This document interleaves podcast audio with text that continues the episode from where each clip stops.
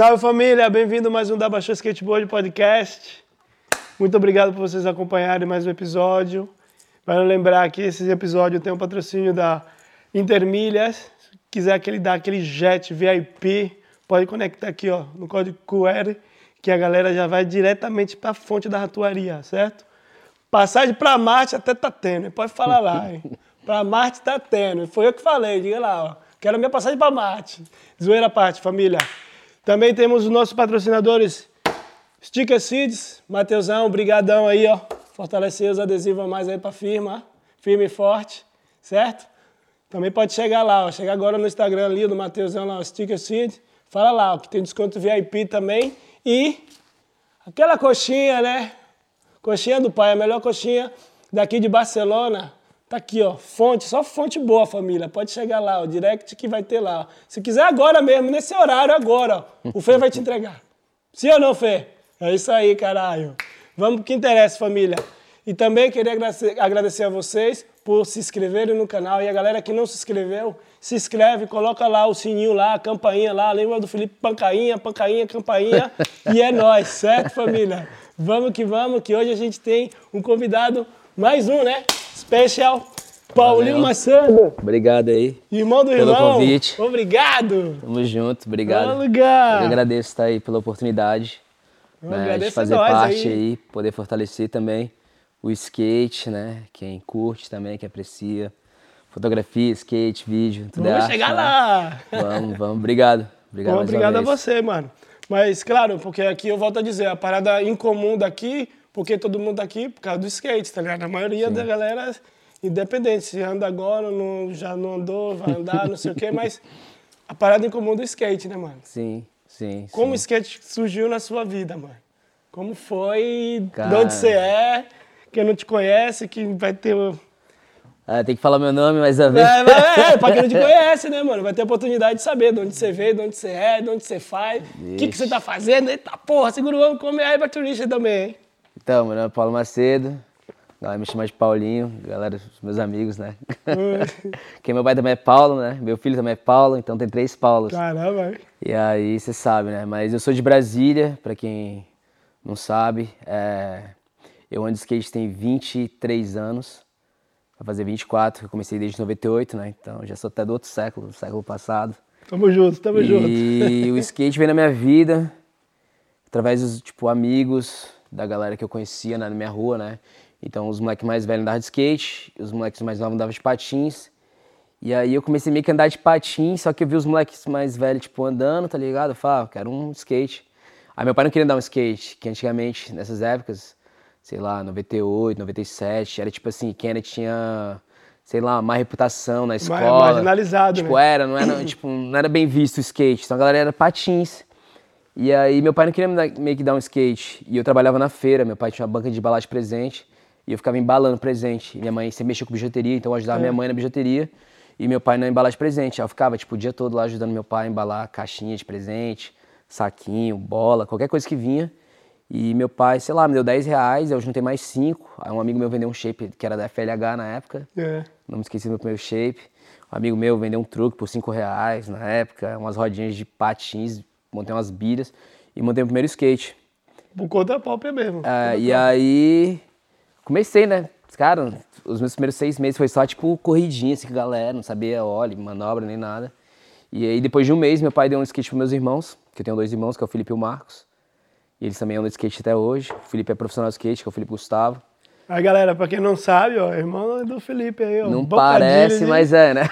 Bocadilha de atum. Aí tem o Marquinhos, que é o da Intermilha. Entendeu? Tá tudo unido aqui, rapaziada. tá tudo conectado, tá tudo, conectado. Monstra. Tudo em família. E aí, tipo, começou. Aí ficou meus irmãos andando de skate.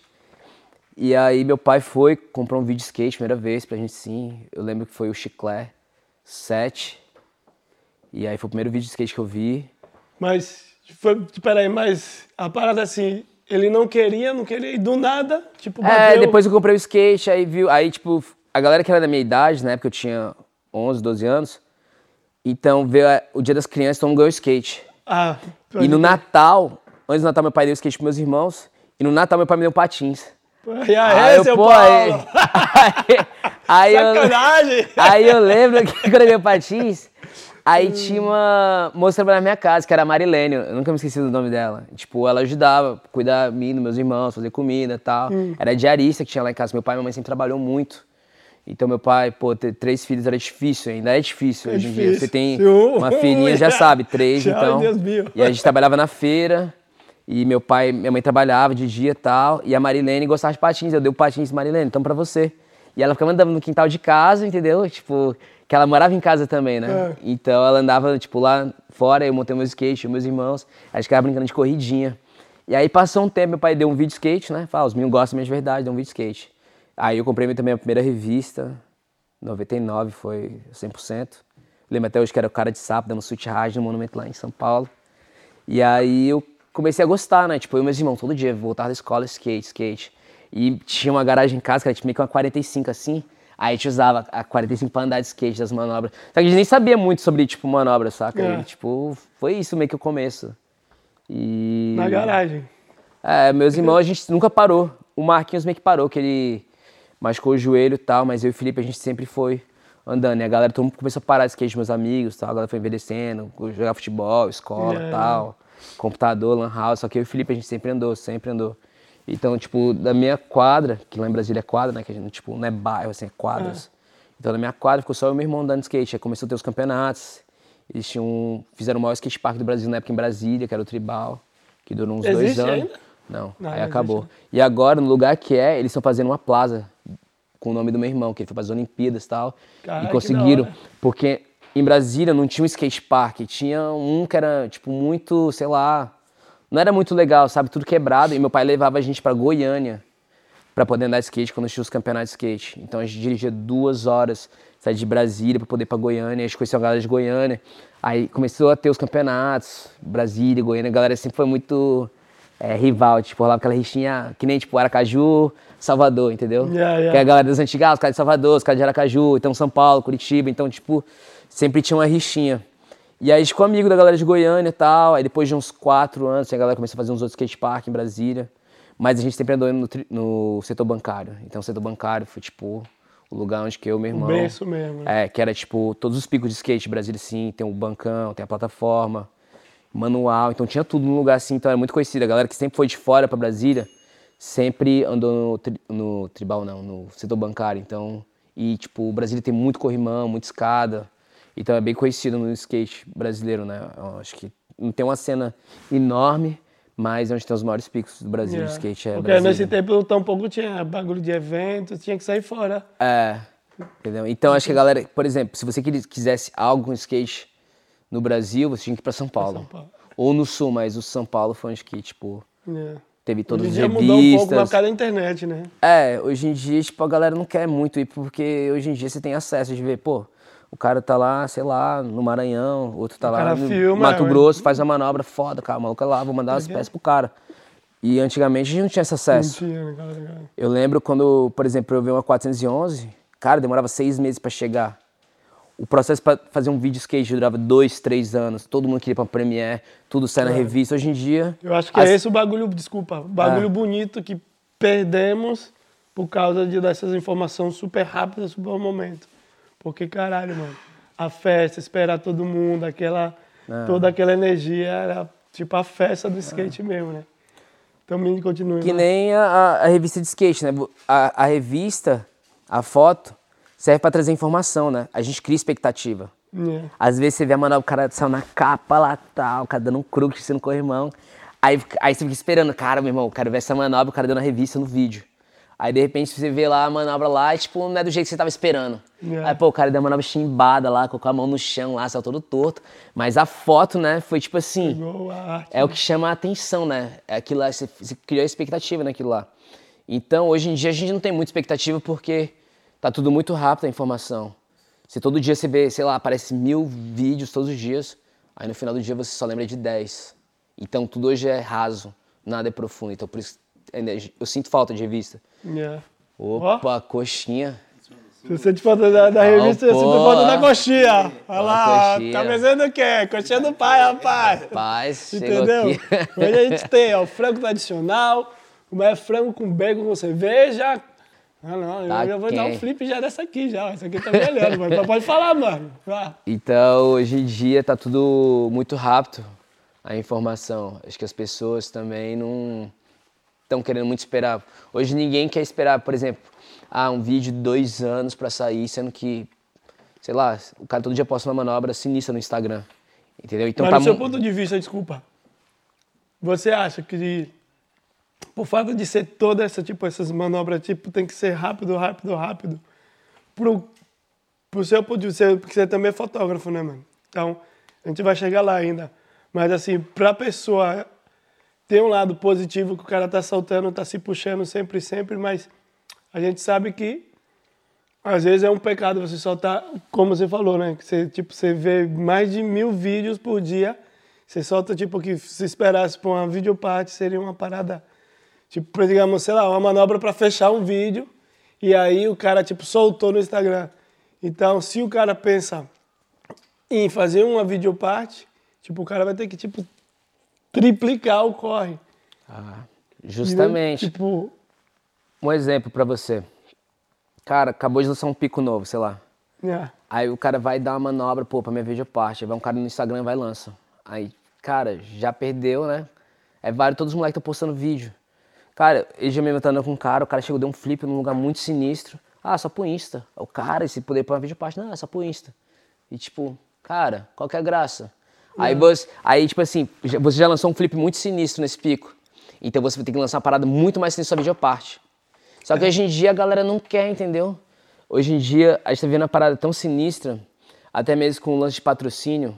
Eu já tô na parada até mais avançada que você que a gente já. É, é, é. Seria Não, mais, não, até mais é, no final, é, mas já começou aqui. É porque é a visão. é, Porque o que eu vejo é o seguinte: a galera tá postando muita coisa, tipo, muita informação. Porque o skate é um, é um esporte de superação, né? Você Sim. tá sempre superando, né? Evoluindo e tal. Aí quando chega a videoparte, a galera coloca tanta expectativa Exato. e depois as pessoas não, não conseguem chegar. Pô, eu coloquei tanta expectativa no cara e agora? O que esse cara vai dar? Aí o cara não consegue, né? Tipo, É, atingir, sei lá, o que as outras pessoas queriam que ele tivesse feito, Yeah. entendeu? Então isso é um ponto muito negativo na social media, né? Porque ninguém quer esperar, pô, o cara vai esperar dois anos, três anos pra sair um vídeo, sei lá, da Baker, da Flip, sendo que o cara tá lançando as motos no Instagram. E as marcas querem que os caras usem o Instagram também, né? Eles não querem que o cara possa a manobrinha ali e faça, ah, tem que ser uma manobra legal pra estar no Instagram da marca. É. Então, eu cuido da, da marca também, do Instagram da marca que eu trabalho.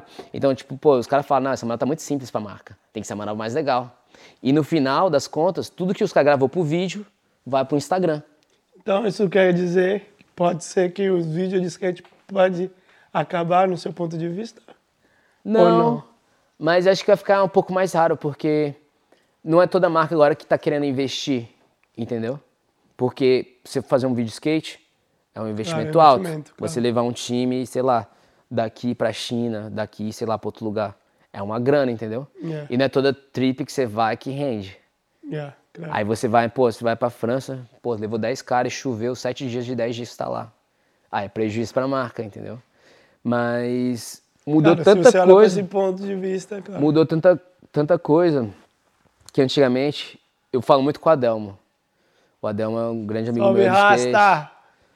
Salve, Bahia tá em Juna. peso. Salve, Júnior. Uma vez ele até me falou uma parada que, é, que rolou, que antigamente as marcas, por exemplo, elas pagavam o mesmo valor para os skatistas lá nas épocas de 2000, 1995, sei lá, tipo, até os começos dos 2000, tipo assim, ah, o cara ganhava X, o outro também ganhava X, então todo mundo era X, entendeu? Ah, E eles tinham o, o budget, né, o orçamento para viajar, tipo assim, muito grande, sei lá, um exemplo, 200 mil. Então, antigamente, se você via as 411, VM e tal, os outros é, vídeo skate, pô, os caras faziam tour mundial, cara. 200 mil no ano, os caras faziam revista tal. Os fotógrafos ganhavam mais, os filmes ganhavam mais. Então, tinha um fotógrafo, tinha um cara do marketing, tinha um cara que cuidava da marca. Então, hoje em dia, você tem que ser tudo em um. Então, o que aconteceu? Começou a vir, sei lá, um Naja da vida, um exemplo, né? Não tô falando mal do Naja, mas, tipo assim, ganha mais que os outros. Lógico, o cara faz mais. Mas, tipo, ele ganha uma proporção muito maior que os caras. Então, um cara ganha 3 mil, um Naja ganha 200 mil. Nossa! Um exemplo, um exemplo que eu tô dando, né? Não sei se isso é até bom pra falar, mas é um exemplo que eu tô dando. Então, o dinheiro que ia ser do budget dos caras, de todo mundo poder viajar, vai pra um cara só. Yeah, yeah. Aí isso é um problema, entendeu? Então, tira a oportunidade dos caras também, pro time todo fazer uma parada da hora, pra um cara só ganhar. Então, hoje em dia cortou. Então, tem muitos caras que ganham muita grana. Lógico, os caras merecem. Eu não tô tirando o mérito de ninguém.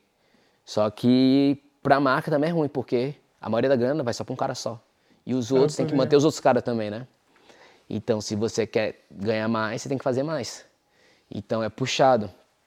Morando nos Estados Unidos, que nem a gente falou um pouco mais cedo aqui, então a visão dos caras é tudo money, money. Porque no final do dia, você tem uma marca que você quer ganhar grana, você não quer ter prejuízo, né? Yeah. Então, os caras investem pesado para ter um retorno, porque qualquer vídeo que sai dos Estados Unidos, trash, atinge o mundo todo, entendeu?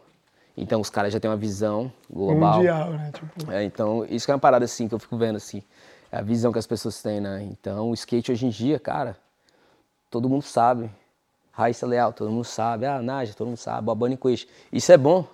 Tony Hawk também. Vários caras assim. Isso é bom pro skate, de uma maneira geral. Eu acho isso da hora, assim. A gente tá globalizando o skate. Mas não é toda marca que investe. São pouquíssimas marcas. São pouquíssimos caras que ganham a grana, tipo, de verdade do skate, entendeu? Então, hoje em dia, cara, você tem que ser tudo na marca. Você tem que andar de tudo pra agradar todo mundo. Lógico que a gente não vai conseguir agradar todos, mas é isso que eu vejo no skate. Tá muito evoluído as coisas. Então, posso dizer, lógico que vai ter vídeo skate. Eu tô trabalhando num vídeo skate agora, pra Plan B, que vai ser agora em julho, entendeu? Sempre tem, porque as marcas ainda mantêm a tradição. Eu acho que deve ter. Mas hoje em dia as revistas estão morrendo. Cara, é a Thrasher só. A Thrasher, a Free Skate Mag, acho que tem a Suga na França, mas assim, a Pocket da Alemanha, são poucas. São poucas, Transworld morreu, Skateboard Mag morreu, que era as mais conhecidas também lá. No Brasil também tem 100%, mas já também já não tem mais a galera, né, é, imprimindo o tanto que imprimia mensal, Tribo morreu. Então hoje em dia, cara, eu acho muito da hora quando o cara faz um zine, quando o cara quer fazer uma, uma parada nova no skate. Eu admiro bastante, porque é difícil. É difícil manter, que também os patrocínios também não quer dar, pô. Sendo que tudo vai hoje pro Instagram. Ninguém quer folhear as revistas, É. ninguém quer ler. Porque é tipo, é chato, né? Você ficar lendo, sendo que no Instagram está só aqui, ó. Like, passa pro lado, pro outro, entendeu? Compartilha, então é muito mais fácil. Você vê o que tá rolando no Instagram e compartilhar para um milhão de pessoas do que um, um milhão de pessoas comprar a revista. Então hoje tá muito, tudo muito rápido, tá muito fácil. Por um lado é bom, por um lado é ruim, entendeu? Daí todo mundo presta atenção nas coisas. Você vê, você tem muita informação, você não sabe o que está vendo, você não sabe o que você quer, você tá tendo tanta, tanta é, escolhas, entendeu? Que deixa você perdido às vezes. Às vezes você gosta de uma marca, às vezes não gosta de outra marca, chega outra, copia uma, outra, e você fica meio que perdido, entendeu? é que nem no supermercado, né? É, é muita vai no informação. mercado, tem lá 200 mil coisas. Cara, lá. você entra no site do Barracks, você entra naquele Metrogram lá, cara, todo dia é, é muito vídeo, cara, é muita informação, cada um kick, double flip, crooked na parada, caralho. E você, tipo, irmão, o que, Que que, é isso, isso? que isso, que, que que eu vou fazer mais de skate? Que ela fica perdido. Hoje em dia todo mundo é bom no skate. Todo mundo dá tail, side flip, todo mundo dá flip crooked. Então é difícil você colocar um cara na marca. Pra mim tá sendo um desafio. Como team manager agora, eu sou team manager da Plan B tem pouco tempo. Vamos parar, vai. E a gente tá querendo colocar um cara no time. Além do cara andar bem, tem a imagem do cara. Então, pra marca, pro dono, ah, o cara anda bem. Quantos seguidores o cara tem? O cara já perguntou logo isso pra mim. Ah, tem 20 mil. Ah, não é bom pra marca. Por quê? Porque não atinge, não é um cara que vai ser influente pra marca. E o cara quer aplicar a grana na marca pra vender. Então, quanto mais seguidores tem, melhor. Mas às vezes o cara não tem personalidade da hora. Então, o team manager, o meu trabalho também é trabalhar a imagem dos caras. Falar com os caras, tipo assim, ensinar o que é bom, o que não é. Porque além de representar a marca, eu represento os atletas. Então, são várias coisas que um team manager faz. Então, isso é muito difícil, sabe? Pegar um cara pra uma marca. Eu nunca pensei que fosse tão difícil. Porque às vezes quer colocar os seus amigos, né? A gente tem uma marca, pô, eu quero colocar meu amigo junto comigo. Yeah, yeah. Mas às vezes o seu amigo, o cara da marca não gosta. Ou ele não é a cara da marca, ou vice-versa, entendeu? Então, é uma coisa difícil. É complicado. Tá tomar muito complicado o skate. né? Eu nunca pensei que fosse tão complicado assim, né? Porque como você também já tem muitos anos de skate, a gente veio de outra geração, cara. Cara, Outro rolê, outra parada. a gente veio, a Então, gente é veio da geração que era vídeo, que você É. tinha que esperar dois, três anos, cinco anos. E você tinha que ir pros campeonatos Drop Dead. Não, eu nunca fui. Eu nunca fui. Não, mas eu tô falando o seguinte. A galera no Brasil que é de- desse rolê do- da nossa geração, Ah. você tinha que ir pros campeonatos para ganhar um patrocínio, pra você tá, tá nos, nos top 10, Hum. Isso se- isso- Kicks, Drop Dead, Circuito Não, não, Mineiro. mudou, mudou o, É, o pra sair na game. revista e tal, você tinha que ter aquela panelinha. Hoje em dia, cara, é muito difícil. É fácil você estar no social media, a galera compartilhar o seu vídeo no Berks lá, 50 milhões de pessoas vêem, entendeu? Mas pra sair já na revista hoje em dia também já é uma panela. Beleza, a gente foi um pouco mais para pro futuro, né? Segura o break, homem! Não, voltando ali agora as raízes. Quando você começou a andar com, seu, com seus irmãos, que ia lá pro setor, setor bancário, É, né? setor bancário. Setor bancário e tal. Ali, suas primeiras viagens, foi tipo sempre com, seu, com o apoio de seus pais, né? É, Eu meu lembro que pai, teve um campeonato em Feira de Santana. Meu pai foi esse, eu não fui. Foi o Foi, meu pai e meu irmão, irmão. não foi foi. Felipe. É porque é o seguinte, o Felipe, lógico, ele sempre foi muito dedicado no skate. O Felipe foi o cara que. O cara comeu skate a vida toda. Eu também, eu corri muitos campeonatos tal, das antigas. Só que eu sempre fui muito balada, rolê e tal. Eu sempre fui muito assim, mas eu sempre também fui um cara dedicado, assim, esforçado, assim. Eu, gos- eu gostava muito de skate, gosto ainda. Eu vivo de skate. E às vezes não dava pro meu pai levar eu e meu irmão. E eu tinha que ficar na feira. Então eu ficava na feira, como eu sou o mais velho, então eu ajudava minha mãe a fechar a feira e tal. Então eu ficava na feira pro meu pai levar o meu irmão, porque às vezes era caro. Meu pai é de ônibus. Então meu pai, ele no trabalho dele, ele não podia às vezes, ele engessava o braço. Aí ele falava que tinha tendinite, né? Que ele sempre teve tendinite. Cansei de ver meu pai engessando o braço, a gente chegava lá, meu pai com o braço engessado. Aí a gente pegava a faca lá, de cortar Não o fala pão. essa que senão a casa vai cair por acaba, rapaz. É, meu pai já tá aposentado agora. então já era. Aí chega aquela faquinha de serra, serrava o braço do meu pai lá, o gesso pra tirar. Meu pai pegava testado pra levar o Felipe pro campeonato de skate. Várias vezes, várias vezes fez isso.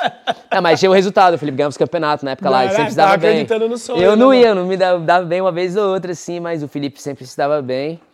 E meu pai sempre viajou comigo, com meus irmãos, com família, assim, todo final do ano a gente viajava.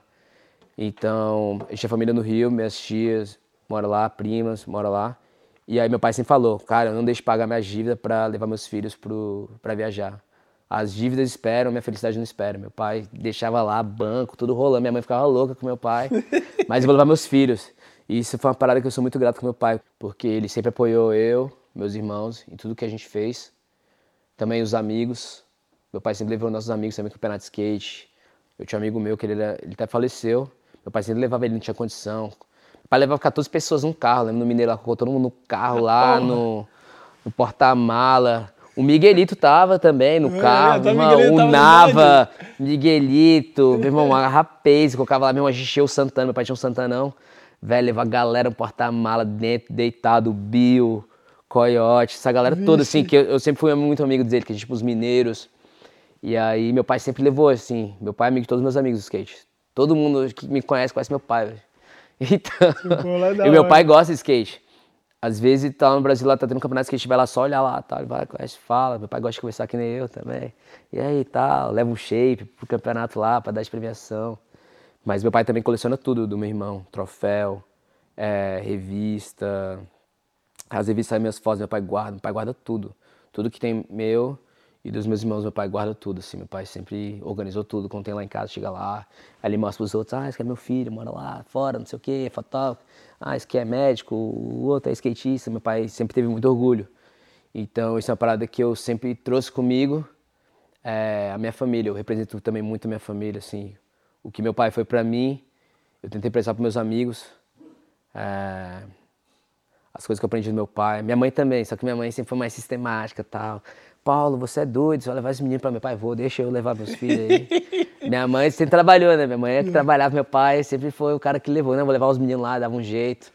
Meu pai cansou de pegar empréstimo, levar eu e meus irmãos viajar. Então a maioria das minhas viagens pros campeonatos de skate foi com meu pai. E quando meu pai não podia ir, ia eu e o Felipe. Pra cuidar do Felipe, que o Felipe também era mais novo. Aí ia pra balada, né? Às vezes, às vezes. Curitiba, então, vai. Aí desandou. Aí a gente correu muito campeonato de skate junto, eu e meu irmão, cara, no Drop, Kicks, São Paulo, Brasília. Eu sempre gostei de ir nos campeonatos de skate também, né? gostava bastante mais do backstreak, eu sempre fui um cara mais técnico, assim, Hum. mas eu sempre gostei de backstreak, mas eu corri assim, dei bem alguns campeonatos, tá, Hum. corri bastante, fiz muita amizade, acho que foi o mais importante, assim, dos campeonatos de skate, foi a amizade que eu fiz, eu sou muito amigo da galera, até hoje, assim, do skate que eu conheci, muito tempo essa caminhada, né, então a gente vive o que a gente gosta, eu faço o que eu gosto, isso que é o mais importante, a gente ser feliz no que a gente faz. Independente do dinheiro ou não, o dinheiro é uma consequência. Então, a gente tem que estar feliz com o que a gente faz. Então, o skate traz muita felicidade, né? A sensação de dar uma remada. Tem, pre... né? tem, tem valor, não tem preço. Lógico, lógico. E vem cá, aí com tudo isso aí, que, claro, né, tem uma história também, né, das paradas do, do drop, né, que, que vocês- corriam e tal. E a primeira viagem internacional com vocês, assim, quando... Que saiu várias, várias matérias, né, tipo, do, do Felipe falando, né, que os caras não queriam deixar ele correr. Você também tava nessa, nessa, nessa primeira viagem. Como foi sua primeira não. viagem internacional? Quando foi? Não, cara, foi loucura, porque o Felipe ganhou o circuito mineiro, os caras prometeram a passagem do Tampa. Os caras não deram. Enrolaram lá, nunca veio.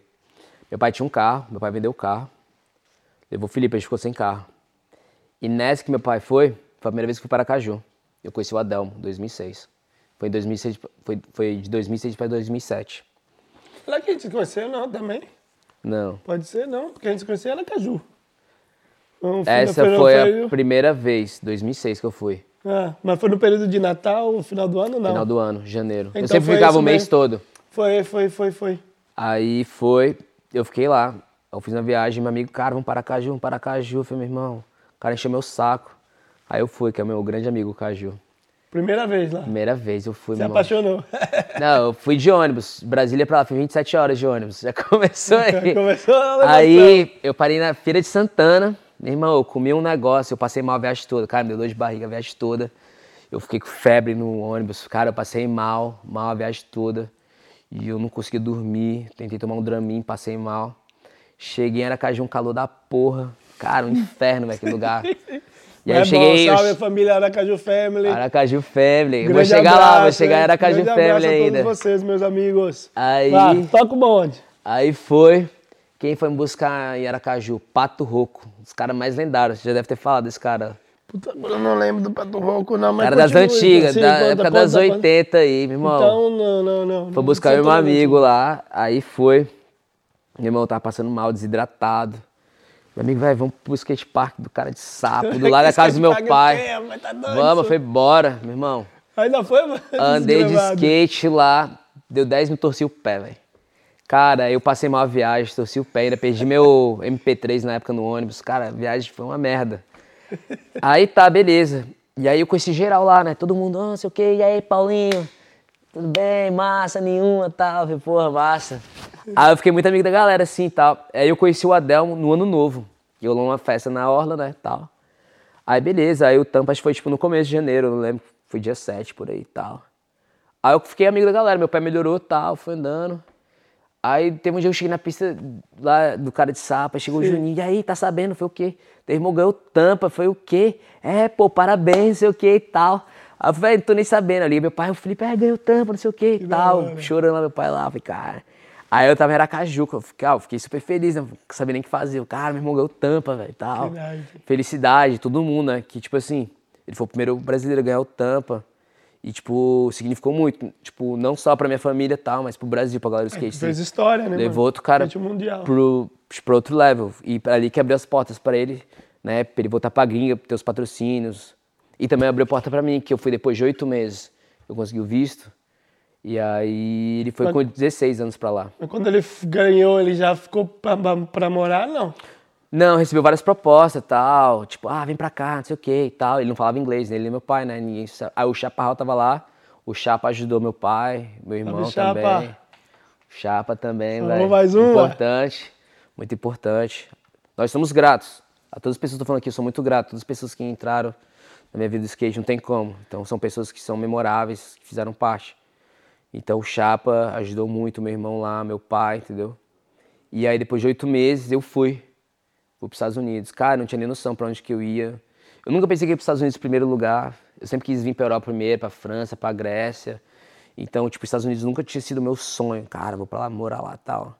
E meu pai falou, cara, vai lá, faz sua vida lá, que aqui tá difícil. Vai pra lá, meu irmão ajuda seu irmão lá, faz sua vida lá. Mas aí você, tipo, essas paradas de documentação, essas paradas de Não, você teve medo, alguma coisa? Aí, cara, minha história agora é best-seller, pô. Você fala, você, se eu que vem se eu falar o negócio aqui, vai Ai, ficar aqui Jesus. melhor aqui. Aí, o que que rolou? Vai que essa Deus quer saber. Aí o que rolou foi o seguinte, aí eu fui com visto de turismo. Fiquei lá, tipo, os primeiros seis meses, cara, não falava muito inglês. Eu estudei inglês no Brasil, porque eu vim de escola pública. E aí, você sabe, escola pública no Brasil, só ia pra andar de skate. Pô, meus amigos andavam de skate, eu ia lá, matava a aula e tal. E aí foi que eu fui, cara, não sabia falar nada, assim. Eu, eu só tinha visto a foto de Los Angeles no Google, coloquei lá Los Angeles. E eu pensei que eu pensava que eu ia pra Los Angeles, tipo, pro centro, tal, downtown. Aí eu fui pra Costa Mesa, pô, só tinha brasileiro. A galera todinha, o Gerdau morava lá. TX, Juninho, Mosquito, Cara de Sapo, que eu morei também. O Cara de Sapo foi o cara que eu morei no começo, eu, meu irmão, o Vitor Borges e o Austin. Na casa moravam nove pessoas. Né? Aí depois, na época o Cara de Sapo estava separado, voltou com a mina dele, aí eram 12. Aí tipo Big Brother a casa, né? Então eu morei com o Duane, com o Saca, com o Sérgio Garcia, que era um fotógrafo também, com o Guiri Reis e com a Gaúcha, com a menina do Patins, todo mundo, essa galera. Aí o cara de sapo, a mulher dele e as duas filhas dele. Então foi um Big Brother, conhecendo a galera e morando com muita gente. E o Sakamoto e o Guiri, que tipo, morou junto comigo, foram os caras que me influenciaram muito na fotografia. Porque o Saka ia pro rolê de skate, ele sempre fazia as fotinhas dele e chegava e conferia. Assim, um cara, eu era muito curioso. Aí, deixa eu ver as fotinhas e tal, da hora, pô. Eu nunca pensei que ia ser fotógrafo de skate. Porque antes de eu ir para os Estados Unidos, eu estava estudando jornalismo no Brasil. E aí eu comecei a ter uma aula de fotografia. Eu falei, cara, eu quero ter uma câmera. Massa, né? Só pra... Eu sempre gostei muito de moda, pôr do sol, natureza. Eu nunca gostei de skate. E aí o Guiri também, que eu conheço o campeonato de skate no Brasil, ele tirava fotos. Ele fazia mais, tipo assim, festa, tudo assim, vida, lifestyle, assim. E eram dois fotógrafos. E o Sérgio Garcia também era fotógrafo, da 100%, da tribo, das antigas. E aí tinha três fotógrafos na casa, cara. Eu fiquei, cara, meu irmão, que louco, né? Ficava... Eu achava da hora, os caras chegavam, tirava foto nos rolês de skate e passava foto, ficava lá agitando. Eu fiquei, ah, meu irmão, os caras fazendo, velho, que louco, eu quero uma câmera também. E aí foi, passou um tempo, eu trabalhei, tive que voltar pro Brasil, fiquei seis meses lá, né? Que, tipo, como visturista só valia seis meses, ficava indo e aí, voltando. nesse tempo aí, tipo, você.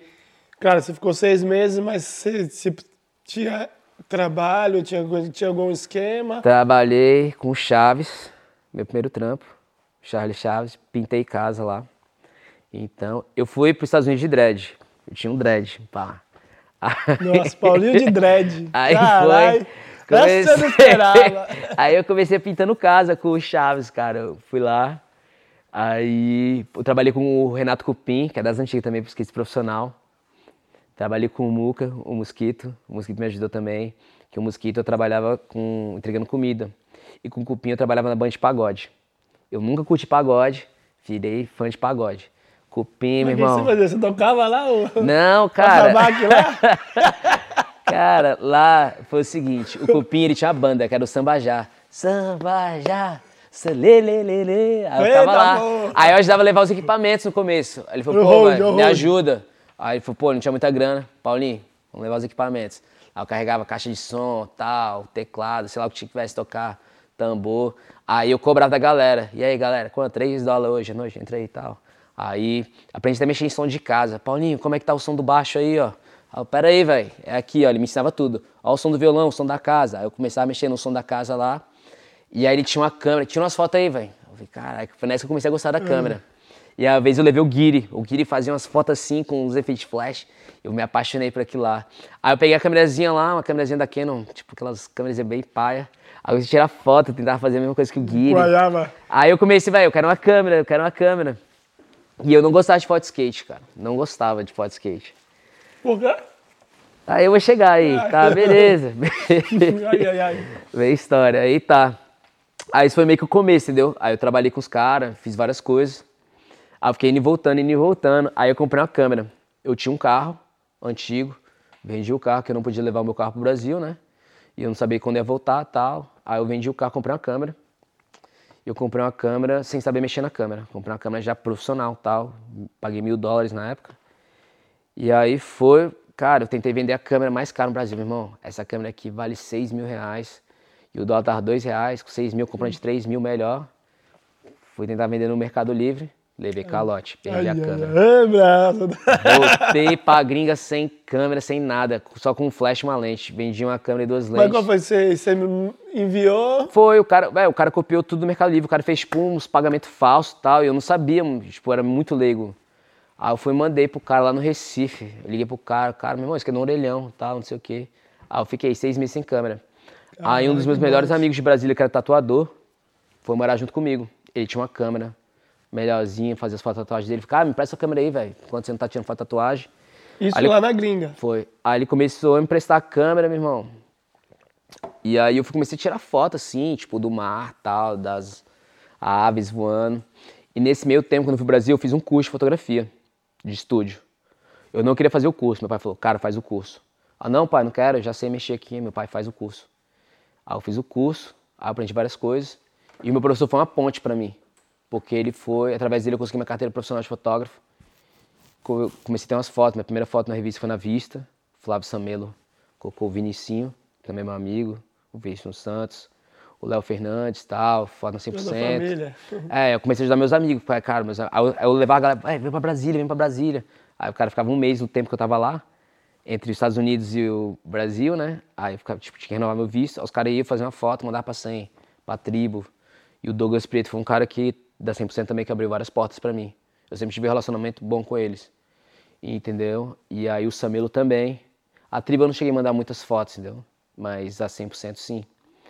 E, E aí, qual foi a primeira emoção, assim, tipo, de sacar uma foto e, e ver sua foto e sua arte? Cara, tipo, foi massa. Pô, eu sempre gostei muito de revista. Um dos motivos também de ser fotógrafo. Porque desde criança eu sempre fiz coleção de figurinha. Tinha aquele surpresa que vinha um- uma figurinha no chocolate. Eu não gostava de chocolate, pegava só a figurinha e colava. E meu pai trabalhou na revista também. Meu pai era datilógrafo e tal. Tipo, digitava tal, corrigia texto. E meu pai sempre tinha bastante revista. Eu ia pro shopping só pra olhar revista, cara. Eu sempre gostei muito da Vogue, da Bazar, da Ele, essas revistas de moda. Eu sempre olhava, tipo, as fotos das modelos. Caralho, velho, que mulher gata. Eu quero aprender a fazer uma foto assim, que eu sempre gostei mesmo. É. E se a galera ver meu Instagram mesmo, tem várias fotos de modelo. Eu já fiz fotos de vários modelos, conhecidas também e tal. E eu sou muito ligado. E o skate hoje em dia é muito ligado à moda também, né? Várias marcas, faz colaborações, né? E aí eu fui, tipo, cara, eu queria fazer foto de moda, não queria fazer foto de skate. Aí beleza, aprendi bastante e tal. Meu amigo me emprestou a câmera durante seis meses. Eu terminei meu curso de fotografia sem câmera, que foi roubado, né? E meu professor tinha uma câmera lá, pegava a câmera emprestada da escola para terminar meu curso. E aí eu sempre também olhei as revistas de skate, assim, eu, eu sempre queria saber, cara, que foto massa, velho. Só que não era o meu foco. Aí a primeira vez que eu vim para Barcelona, 2010. O meu pai, eu comecei fotografia em 2009. Então no final, antes de eu vir para Europa, meu pai me ajudou. Eu fiquei quase um ano sem câmera. Meu pai me ajudou a comprar uma câmera. E aí eu trabalhava nos Estados Unidos, eu trabalhava de busser, que era tipo limpar a mesa de restaurante, né? A galera deixava lá sujeira, eu ia limpava, tal, passava o rodo, limpava banheiro. Aí foi E lá os caras dão propina, né? ah, da gorjeta. Aí a gorjeta, né? Aí eu dividia a gorjeta com os garçons, tal, era tudo dividido assim. E eu tava sem carro, eu fiquei sem carro e sem câmera. De bicicleta, que eu trabalhava perto da casa que eu morava. Aí foi, meu irmão, vem pra cá, vem pra cá, vem pra cá. Eu falei, putz, velho. Eu tava marcando um rolê com a menina no Brasil, da minha faculdade, que eu era apaixonada. Aí eu falei, cara, não vou pra Barcelona. Meu irmão estava em Barcelona. Primeira vez meu irmão foi pra Barcelona. Aí a gente fez um programa com o Savino, com o Olho de Peixe. Sim. Um dia na vida de Felipe Gustavo e tal. E aí eu falei, não, velho, tô apaixonado por essa mina, vou pro show com essa mina. Eles compraram um convite de um show em São Paulo. E eu tava sem grana, né? Eu tava levando uma mala cheia de tênis pra vender, cheia de mercadoria pra vender. E aí eu, meu irmão, vai, cara, você é louco, tem cheio de mulher aqui em Barcelona, o que, que você é pro Brasil com essa mina? Eu falei, não, eu vou, cara, tô apaixonado. O cara, não, vem pra cá. E trocou meu ticket, meu pai fez uma missão pra trocar. Vim pra Barcelona. Com esse galho. Só os meninos bons. o meu amigo aqui também, que é tatuado, Emerson, Galo Cego, Lamica, Lígia, a Elisha, a Corpo. Aí já tinha uma galera que eu conhecia já também, dos rolês de skate, né? Aí vim pra cá, meu. Quando eu vi Barcelona, cara, meu irmão, tô em Barcelona, o que eu tô fazendo nos Estados Unidos, cara? Aqui é o paraíso, velho, quero morar aqui. Emocionou. Não, aí eu vim ficar na casa de quem? Do Charlie B. Ei, Charlie B. Ó, galera, Aí. Charlie B tá em falta, mas porque tá no corre louco. Daqui E eu ele conheci tá o Charlie nós, B. hein? Eu conheci o Charlie B nos Estados Unidos, com o Gerdau. Não, vem pra cá, minha casa, não sei o quê. Eu, beleza, eu vou, hein? Aí meu irmão trocou. Aí eu falei pro Gedão, fala pro teu irmão que eu tô indo pra lá. Meu. Aí o Gedão, não, vou falar com ele. Chegou aqui, cadê o Charlie B, velho? Tele- Ligando, eu, eu esperei quatro horas no aeroporto, meu irmão chegar. Liguei, meu irmão, cara, eu cheguei aqui no aeroporto, não sabia nem pra onde ir. Meu irmão, cara, eu tô na missão de skate.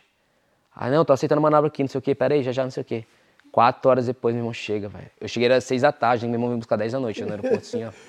Sem fazer nada. Não, e eu tinha pegado a câmera nova, tava fazendo foto do aeroporto, minha câmera lá, mexendo lá e tal.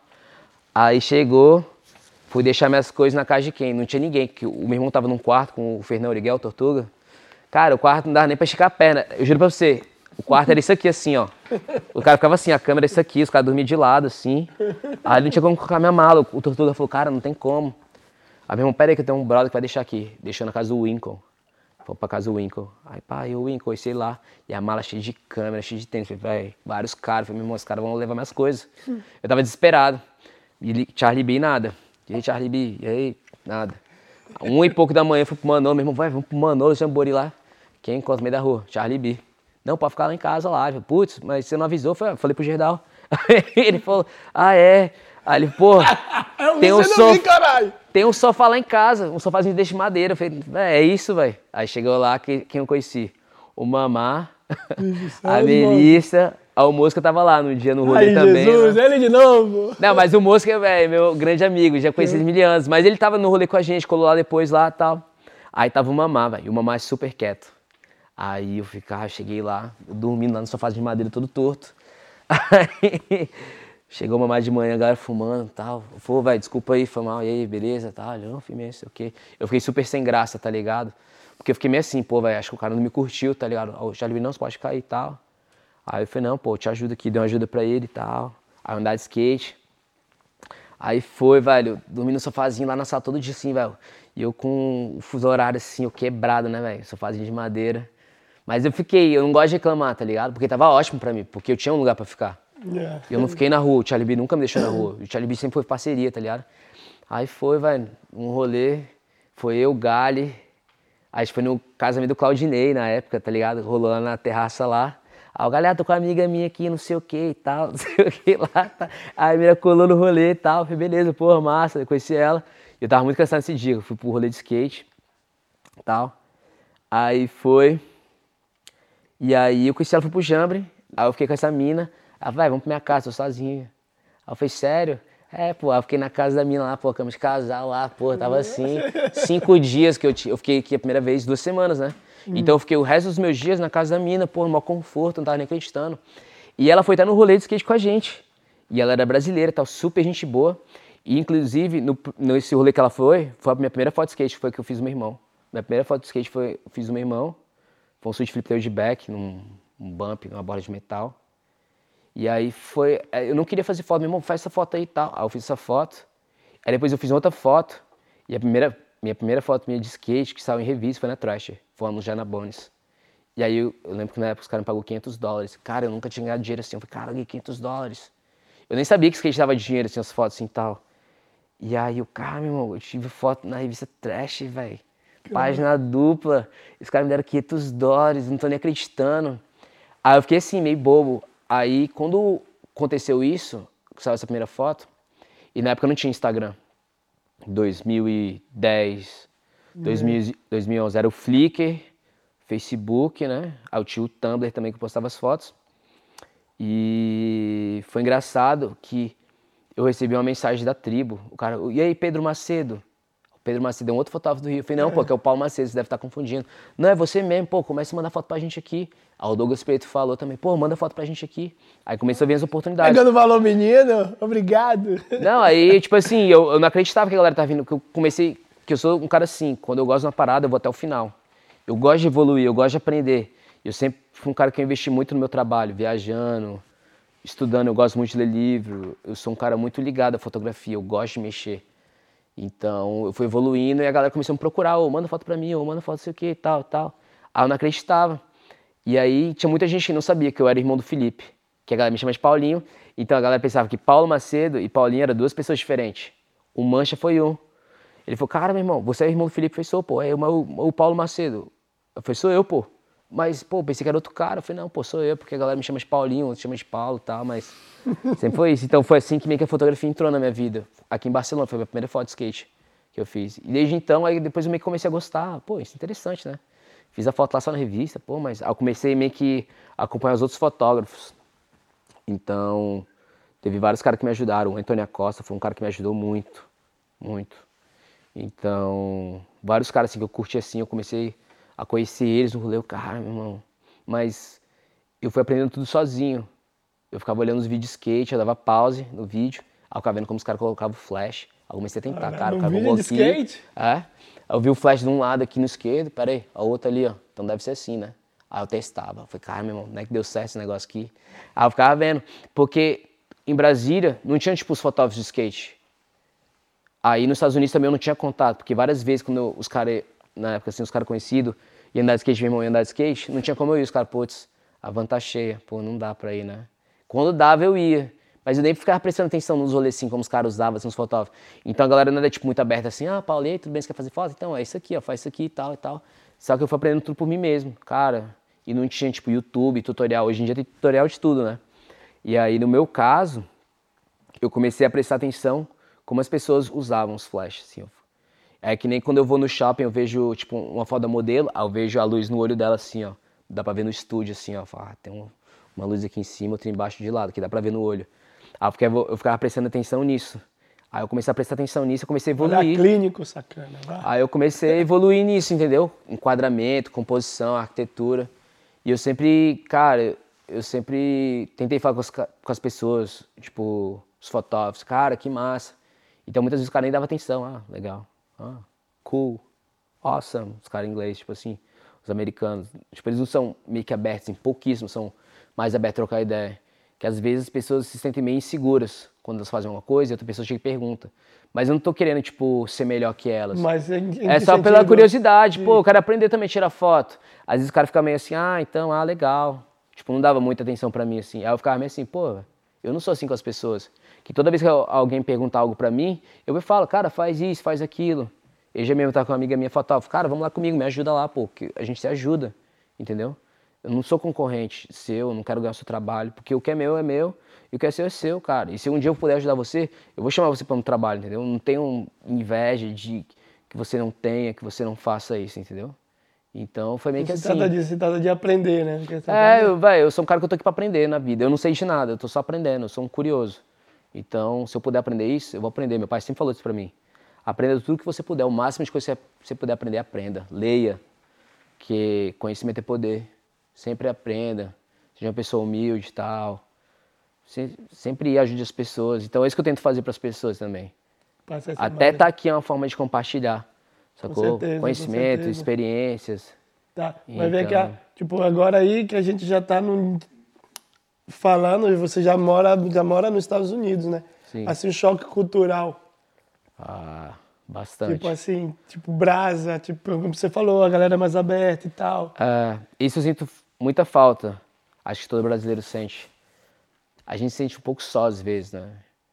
É, você tá lá, tipo, por exemplo, ah, vamos na minha casa, ele vai ter uma feijoada, hoje vai todo mundo lá, sei lá, vamos fumar, sei lá, qualquer coisa, vamos tomar cerveja. Então o brasileiro é assim, a gente tem essa recepção, né? A gente, a gente somos mais íntimos, né? Quando a gente é amigo, assim e tal. É. O americano, assim, cara, acabou a sessão, o cara falou, falou, tchau, tchau. Uma vez eu fui na sessão com os caras da Baker, eu fiquei de cara. Porque, tipo assim, eu sou fotógrafo, então eu sempre sou o último a sair. Porque tem que pegar cabo, tirar, enrolar, bateria, não sei o que e tal. O Aí o cara da todo, né? manobra, tal, porra, da hora, não sei o quê. O cara botou, falou, Paulo, valeu. Aí eu fiquei sozinho, ô louco. Pô, mas eu tô com vocês. Os caras saíram fora, velho. Eu fiquei muito de cara com isso aí. Aí, outra vez, isso aconteceu recentemente, fui num rolê com um amigo meu. O cara chegou, tipo assim, eles têm essa mania de cumprimentar você. Se ele te conhece, ele vai cumprimentar. Se ele não te conhece, ele não vai cumprimentar. Se ele Não conhece o cabeção, ele vai cumprimentar o cabeção. E aí, cabeção, firmeza? Aí você tá aqui, tipo, transparente. Isso é uma parada que eu fico muito indignado. Mas é cultural deles, entendeu? Mas eu chego e me apresento, cara, e aí, be- beleza, cara? Ô, meu nome é Paulo. No olho no olho, assim, ó, Paulo, beleza? E aí, tudo bem com você e tal? O cara, I'm sorry, eu foi mal. Eu já, tipo, me acostumei com isso, mas eu acho isso muito falta de educação, assim. É uma parada que me incomoda muito com os americanos. Eu gosto de estar lá, eu amo morar lá. Mas então, esse esquema assim da gente. Você chega no Macba ali, você cumprimenta todo mundo, e aí, beleza, tal, tudo bem e tal. Sendo que uma vez eu vim pra cá com os caras do Barracks, na época que eu trabalhei com eles. Tava eu, o Brandon Bibel, o Brandon Zafransky. Cara, eu cheguei comentando todo mundo, e aí, o L do Macba ali, né? E aí, beleza, Galô, beleza, sei o quê, beleza, e aí, Fernando, tal, não sei o quê. Aí o cara chegou e falou pra mim, caralho, mano, como é que você consegue falar com todo mundo? Aí eu falei, de jeito. Se você for no meu país, véio, você vai ter que falar com todo mundo, porque isso é questão de educação. O cara ficou de cara, velho. E eu falo mesmo. E eu falo mesmo. Chaves. Eu falei mesmo, eu falo mesmo as coisas. Falei, cara, isso é questão de educação, pô. Você não tem que fazer, se fazer de transparente pros outros. Cara, você não tá vendo o cara ali, velho. Porque Claro. você não vai falar oi, vai cair sua mão, vai, tipo, aconteceu algo ruim você falar. Essa é questão de educação. Então, isso é uma coisa que os americanos, que nem eu falei, são muito business, são muito ligados a dinheiro, o que você é, o que você tem. Nem todos, que eu não posso generalizar É. generalizar, né? A palavra, né? Então, mas muita gente é assim nos Estados Unidos. Isso eu sinto muita falta da, assim, da convivência. O meu amigo até falou, cara, você só sai com brasileiro, você só come em restaurante brasileiro, só vê coisa de brasileiro. Eu falei, cara, eu sou brasileiro, cara, eu amo. Eu tenho muito orgulho da minha pátria, da minha nação, da minha família, meus amigos. Eu, eu gosto. Eu gosto também de falar inglês. O meu filho é americano. É o tempo todo em inglês com o meu filho. Hey, what's up? How you doing? Like, meu filho, tipo, explica tudo em inglês. Mas eu tento falar português com ele. Ele sabe algumas coisas, mas é difícil porque ele mora num país americano É. e ele estuda inglês. É A é família difícil. dele é americana. Então, até para mim trabalhar nos Estados Unidos, tem questão também de documento, tal. muita gente pergunta, cara, como é que é trabalhar lá? É que nem aqui na Europa, você tem que ter um documento. Documento, sim. É, então é um processo. No caso, na época eu fui casado, eu consegui o visto através da minha ex, cabeção, conheceu. Não é cabeção? Deu muito trabalho. Ai, ai, Jesus! Olha ele Ele, aí. pancarinha. Mas assim, o meu filho nasceu lá também, isso também é um fato, os meus documentos. É, sou muito grato por ela, que me ajudou, né, também, pelo meu filho, que é a minha maior bênção que eu tenho, meu maior patrimônio. Mas assim, é difícil também você trabalhar. Pra mim, eu nunca me esqueço da música do Racionais, quando ele fala assim, quando você é preto é duas vezes mais foda, não é nem pela cor, porque também quando você está nos Estados Unidos, ou quando você está aqui num país, é duas vezes mais foda porque nós é latino, porque a gente é de outro país, você tem que acostumar com o sistema dos caras, é foda, com a língua, ah, esse cara não fala muito bem a língua, por que eu vou ter que contratar esse cara? Então você tem que ser duas vezes mais foda, velho. Toda vez eu penso isso, cara, você tem que ser duas vezes mais foda. Tem vários fotógrafos gringos lá, por que o cara vai me contratar? Ou tem que mostrar trabalho, velho, porque não adianta só, ah, eu sou amigo do fulano de tal, ciclano, ah, eu sou irmão do Felipe Gustavo. Os meus trabalhos, tudo que eu consegui, foi porque eu sou bom, velho. Não foi porque, tipo, ah, beleza, os caras colocam credibilidade pelo ser irmão, ah, é irmão do cara. Mas Dá se você, mas se eu não mas for se você bom, não for bom, vai, vai ah, perder. que nem o, raça, o, o Sabotagem fala, aí o pano rasga, pô. Entendeu? Aí Não vou passar pano, velho. não tem como passar pano, entendeu? Porque vai chegar uma hora que o sistema vai cobrar, tá, mas esse cara é amigo, tá, mas ele é bom ou ele não é? Então, até mesmo saindo uns caras na sessão, ah, o Paulo, ah, quem é esse cara? Ah, é o Ativa, ah, o Ativa. Não é, que eu, não é que eu não seja bom, entendeu? Mas, tipo assim, tem um nome do cara também. É o cara que vai lá fazer o gol, entendeu? É o cara que vai decidir a partida, é o Atiba, entendeu? É o fotógrafo. Porque a foto dele vai sair na trash. A minha, além de ter que ser boa, os caras, ah, quem é esse cara? Ah, tá, ah, beleza, tá massa. Por que, que eu vou dar capa pra esse cara? Não, vamos dar pro fulano de tal.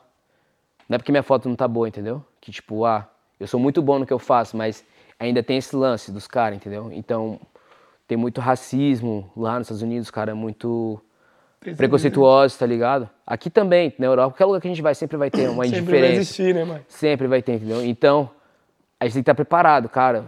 Por que vou contratar um cara no time, colocar um cara brasileiro no time? Vai ter que falar inglês com o cara, ter que pegar visto pro cara. Tudo vai ser mais difícil pra gente, entendeu? Mas a gente é guerreiro. A gente veio pra cá pra existir, entendeu? Então é foda, é, velho. Então a parada mais fácil ter na vida é existir, velho. Isso é uma das coisas mais fáceis ter na sua vida é existir. Todo dia, além de eu tirar foto, ser team manager da Plan B, eu faço Uber. Então todo dia eu falo com várias pessoas. Então Uber pra mim é uma terapia. Então muita gente não sabe, mas eu sou muito correria, eu sempre tô trabalhando. Completamente, por isso eu quero dar o melhor pro meu filho, também ter o melhor pra mim, né?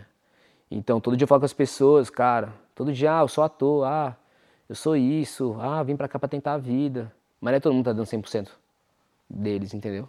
Ah, que é muito difícil. Todo dia eu escuto as pessoas falando, ah, é muito difícil. O que, que é fácil, cara? O que, que é fácil? É desistir, pô. Se você não tentar, se você não dar o seu melhor, você vai voltar pra casa, cara. Então a gente veio aqui pra dar o nosso melhor, velho. Porque se não for pra dar o nosso melhor, eu estaria no Brasil lá, no conforto lá, vivendo com meu pai, minha mãe. Eu tô aqui por causa do meu sonho, cara. E eu sonho alto.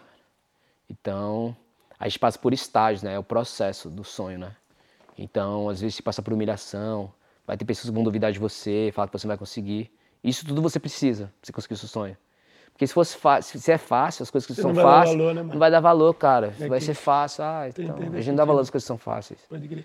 Ô, Herbert Richards, Nanda Silva, voz do além, quer trocar alguma ideia aqui, quer perguntar algo pro Paulinho? Porque você também é do mesmo ramo aí, né? Esbocadilho de atum, falta edição, pá. Pode perguntar aí. Tem alguma curiosidade? Fala mesmo, mano, tá tímido? Logo você? É? Vai chegar? Bola aí um plano aí, porque o papo é de diretores Herbert Richards. e aí, então, beleza. Então, aí no, na, na- nos Estados Unidos você segue trabalhando no Uber, é fotógrafo e é team manager Sim. atual da, da, Plan da B. Plan B. É.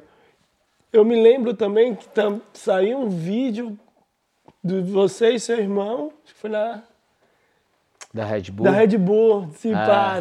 pá, já tem um tempo já. Foi, tem. Falando um pouco da, tipo, de você, das fotos, Ah. pá. Falei, foi uma homenagem, foi da hora, né, mano? Foi, Tipo, mas eu fiquei meio assim, tipo assim, eu e meu irmão, a gente tem uma coisa.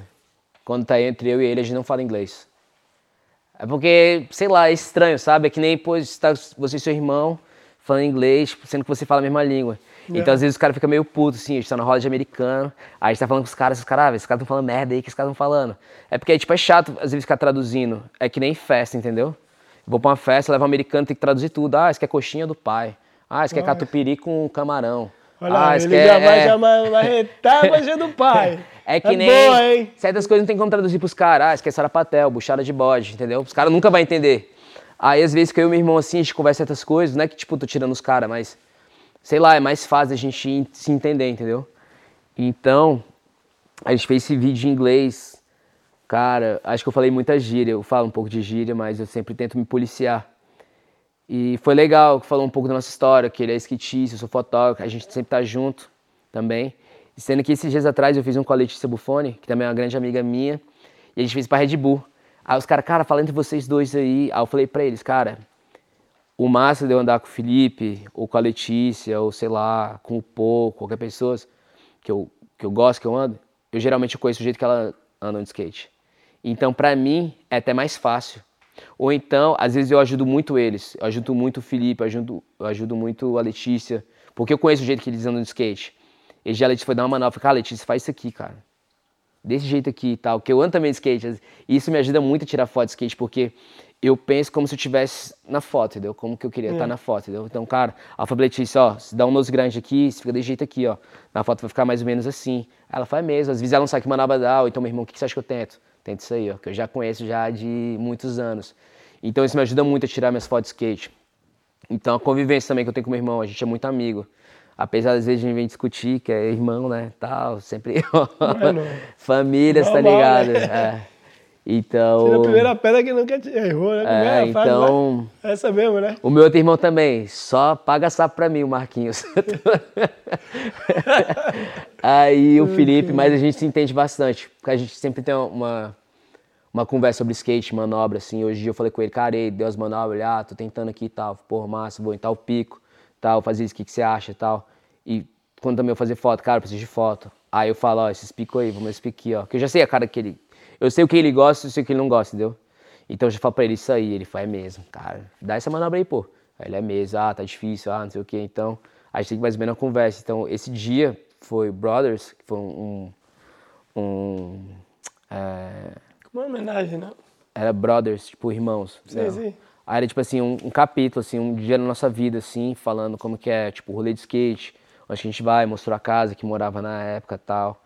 E aí foi, foi bem legal, pô, mostrar um pouco, né? Que as pessoas vê só, tipo, o raso, ninguém vê o profundo, né? A verdade mesmo, né? Que a galera vê mais superficial, ah, o cara tá no Instagram, o cara tá viajando, ah, o cara tá fazendo isso, mas mostrar o nosso dia a dia, assim, é sempre difícil, né? Então a galera às vezes meio que julga, ah, esse cara é mal metido, porque o cara faz isso, ah, o cara não fala, o cara ah, que não sei o que e tal, uma playboy e tal. Só que o cara não sabe a realidade, né? E eu falo para as pessoas direto, cara, eu não tô aqui para julgar. Eu tô aqui pra Respeitar. Se eu não gosto, eu respeito. Se eu não gosto de alguém, eu respeito. Eu falei, tudo bem, eu vou ser educado com a pessoa. Não vou ser um cara mal educado, eu virar cara para ninguém. Eu não trato ninguém, tipo, do jeito que as pessoas me tratam. Eu sempre vou tratar as pessoas com excelência. Sempre, excelência. Sempre. A pessoa fala mal de mim ou não, é isso aí, cara, beleza. Tudo de bom, saca? Mas eu tô aqui pra respeitar.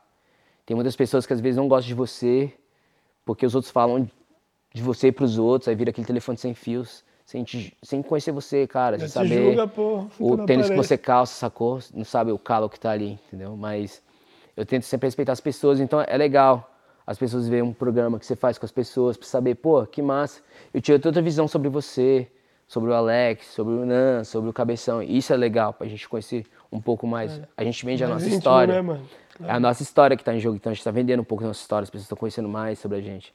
Então isso é legal a oportunidade que você dá. Então a Red Bull fez isso com, tipo, família, né? Fazer uma parada de família e uhum. tal. Fez com o Sheckler, com o Alex Miller. Foi da hora. Foi da hora os, os capítulos que teve lá. E é sempre que rola algo do tipo, eu gosto de fazer também. Uhum. Porque eu gosto de inspirar as pessoas. Porque se eu conseguir fazer, eu tenho certeza que também a pessoa pode fazer. E pode fazer até melhor, cara. A oportunidade de gente que faz. Isso que é uma oportunidade para mim, uma oportunidade para você. A gente fez acontecer. E eu acredito em oportunidade, cara. A gente faz. Deus dá saúde e a gente corre atrás é, do resto. É, é, então eu sou muito assim, eu sou muito positivo. Eu não gosto de falar coisas negativas, eu não gosto de lidar com pessoas negativas. Eu só agradeço, tudo tá bom para mim. Eu só faço o que eu gosto, eu não gosto, eu não vou fazer, porque eu tenho que estar feliz com o que eu gosto. Então eu gosto muito de fotografia, eu gosto muito de skate, então eu faço o que eu gosto. Não é só pelo dinheiro, é pelo prazer que eu tenho de fazer aquilo. E me deixa feliz e me deixa todo mundo que tá ao meu redor feliz, então isso é a melhor coisa. A gente viver é os nossos sonhos. Pessoas porque se você não tá vivendo seus sonhos, você tá perdendo seu tempo, cara. Yeah. É. Você vai viver o sonho do seu patrão lá no trabalho lá, o cara comprar uma mansão viajando e você trabalhando para pagar a conta. Porque ou você vive para trabalhar ou você trabalha para viver. Você tem duas escolhas na vida, entendeu? Então eu tô trabalhando para viver. Dar o melhor pro meu filho, viajar, investir no meu trabalho, fotografia, fazer o que eu gosto, pô. E é isso. E ficar feliz, manter o sorriso no rosto sempre. Classe A. Falando também já todo elegante aí, pá, conta um pouco também, porque é demais de o cara ser fotógrafo, de manager, motorista e é poeta, sacana, viu? Ah, lugar! o pois dava pra cortar ali. conta, né, mano? Fiquei curioso, né, mano? Não, é. o meu pai, ele é poeta. Meu pai escreveu cinco livros já. Oh. E eu gosto muito de escrever. Eu gosto também muito de ler. Então, desde a pandemia pra cá, eu li vários livros. Todo dia eu leio a Bíblia. Eu tenho essa mania, assim, que a, acho que tem um versículo na Bíblia que fala que. É, até esqueci, Provérbios. Que o princípio do temor, o princípio da sabedoria é, temor, é temer a Deus. Então eu sou um cara muito temente a Deus. Então, antes até de eu começar esse, esse show aqui agora, essa nossa conversa, eu falei, cara, Deus, me dê sabedoria, me dê sabedoria para poder falar com as pessoas, né? Então, eu tento sempre ser sábio para poder falar com as pessoas, falar algo bom para as pessoas. Então, eu gosto de escrever coisas boas também. E eu tenho muitas influências, assim, meu pai foi muito uma das minhas maiores influências. Acho que Jesus também, pela história que ele teve. Eu não tô aqui pra falar de religião, cada um tem a sua, sabe o que quer, mas eu sou um cara que eu sou muito temente a Deus na minha vida, então tudo para mim tem Deus. Todas as coisas que eu faço, eu coloco Deus na frente. Estudos, meus planos, as minhas amizades, sempre tô orando pelos meus amigos. Eu quero o melhor das pessoas. A minha alegria é saber que todo mundo tá feliz. Porque se você está feliz, eu estou feliz. Se você está triste, eu vou estar tá triste. Que isso são coisas contagiantes. Então, é, eu gosto de escrever, eu gosto de escrever porque acho que escrever é uma maneira de você se expressar. Às vezes, se você não quer falar, você escreve. E tem um cara também que eu me inspiro muito, que é o Lennon. Eu conheci o Lennon no Rio. Em 2017 a gente foi para Valência juntos. Então a gente começou a rimar assim, tal, tá, rimava, eu chamava ele de brócolis, é, brócolis, você tem que tomar meu própolis, sei lá. a gente ficava zoando, a gente ficou é. zoando. E a gente teve uma conversa muito sinistra, que ele falou também, cara, eu vou na igreja e tal, não sei o quê. Eu tenho um sonho de fazer música, escrever. Eu falei pro ele, cara, vai, faz, escreve e tal. Cara, foi, é. Aí foi, quando o cara voltou pro Rio, depois de Barcelona, fez o, o clipe lá, o cara bombou, geral é estourou. E hoje em dia ele tá onde que ele tá, cara. Porque ele também foi um cara temente a Deus. E a gente sempre falou sobre isso. E a mensagem que ele passa nas músicas dele, tipo, uma parada sem prostituição, sem droga, sem nada. Tipo assim, a realidade, tipo, em poesia, saca? Eu acho ele muito da hora. Apesar de não ter falado muito com ele, porque o cara virou, tipo, um, uma estrela. Mas, assim, quando eu vejo ele, a gente troca várias ideias, tá ligado? Eu tinha feito um, uma, até uma rima pra ele, assim, meio que uma música, eu fiz pro Lennon. E eu admiro muitas pessoas. Se tem uma coisa que eu admiro muitas pessoas é quando as pessoas têm um dom, quando a pessoa faz um esporte, é, toca alguma música, faz arte. São coisas que me atraem muito em pessoas. É. Eu gosto de pessoas artistas. Tipo, o skate, por exemplo, é uma arte. Você no skate, você de uma maneira diferente do Paul, do Cabeção, do Nan, de mim, teu. A maneira que você expressa o seu corpo, a maneira que você pensa em dar as manobras. Isso fala muito sobre sua personalidade. Tem pessoas que são mais agressivas, mais explosivas, aí eles já usam isso no skate. Pessoa mais calma, dando um estilo mais diferente. E eu comecei a perceber isso muito no skate, entendeu? A maioria que as pessoas andam de skates mostram muito o que elas são. Então, eu amo arte em geral, acho que escrever, acho que a, o nosso mundo, a gente vive também sobre palavras. As nossas palavras têm muito poder, então tá aqui hoje falando isso pode influenciar muitas pessoas. Com certeza, não, então, não tem, dúvida. Tem muito poder as palavras. duvide, não duvide. E que essas palavras que eu falei hoje são palavras positivas, são palavras de afirmação que possam mudar muitas vidas, entendeu? Tipo, pro bem, não pro mal. Porque o que é ruim, a gente não traz. Não Já é tá aí, relevante. Não, não preciso falar coisa ruim, porque o mundo já tá aí cheio de coisa tá aí, ruim. exato, tipo, é guerra, É muito pandemia. mais fácil você pensar o negativo do que o positivo. Não, pois é, eu tava até escutando isso. As pessoas dão mais ênfase nas coisas ruins do que nas Do coisas boas. Você chega e fala pra você, cara, meu dia tá maravilhoso. Aí a mãe fala, cara, meu dia tá maravilhoso. Pô, meu dia tá maravilhoso. Tá maravilhoso. Pô, esse cara sempre tá maravilhoso. Pô, aconteceu uma Incomoda, merda. né? Não, aí fala, pô, aconteceu uma merda.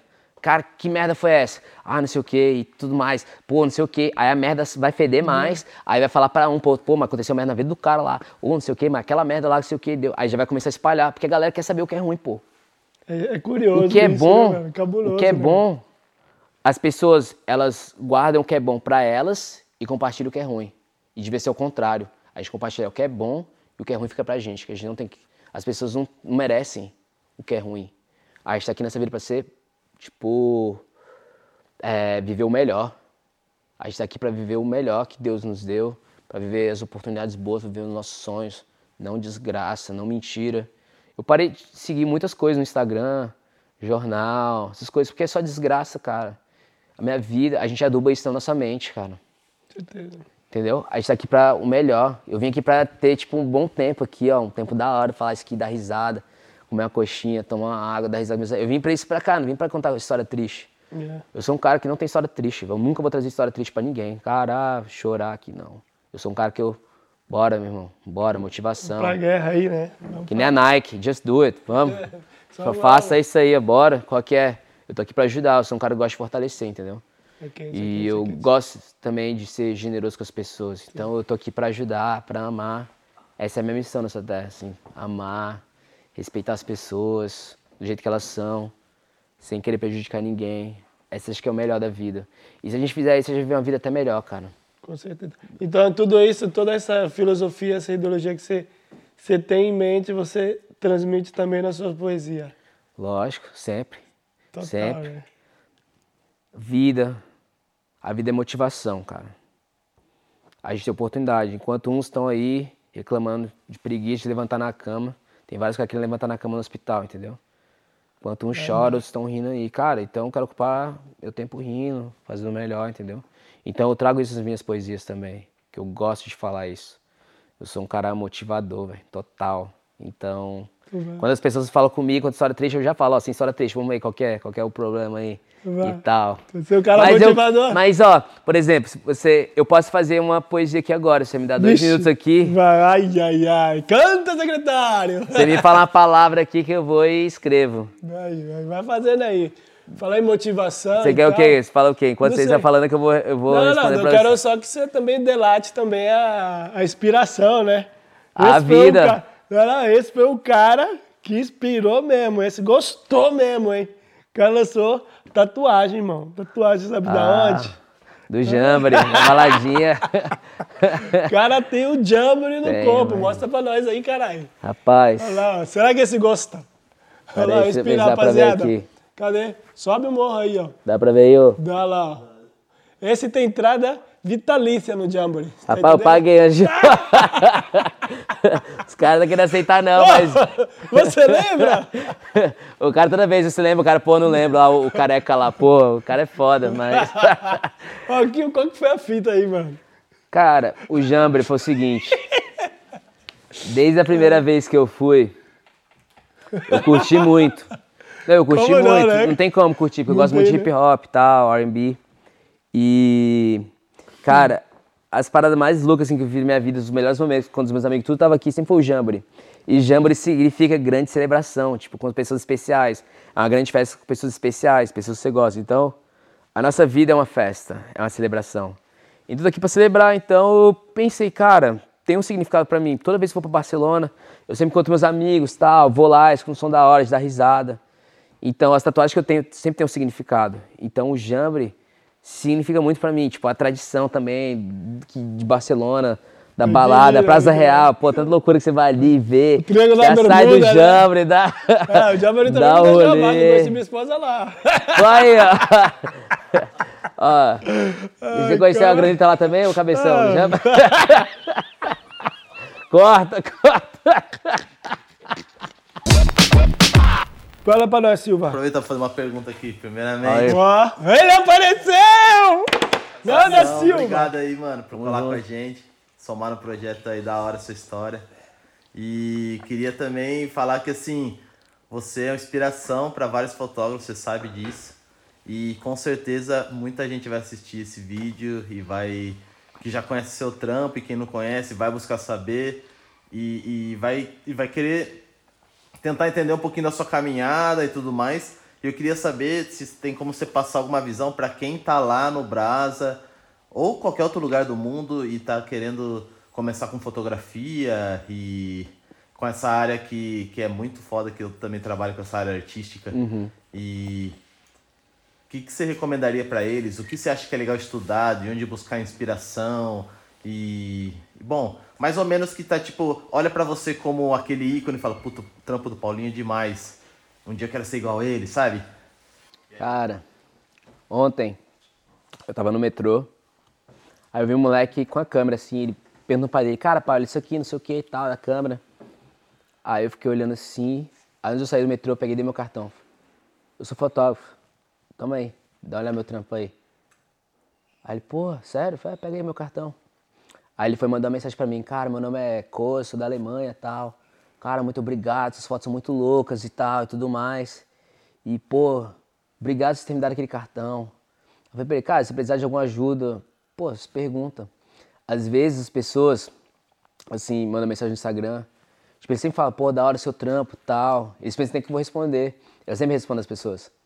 E aí, beleza tal? Pô, obrigado por você curtir. É, eu sempre dou dicas pra galera. Tem muita gente que quer começar, né? Porque o skate, ele abre um leque.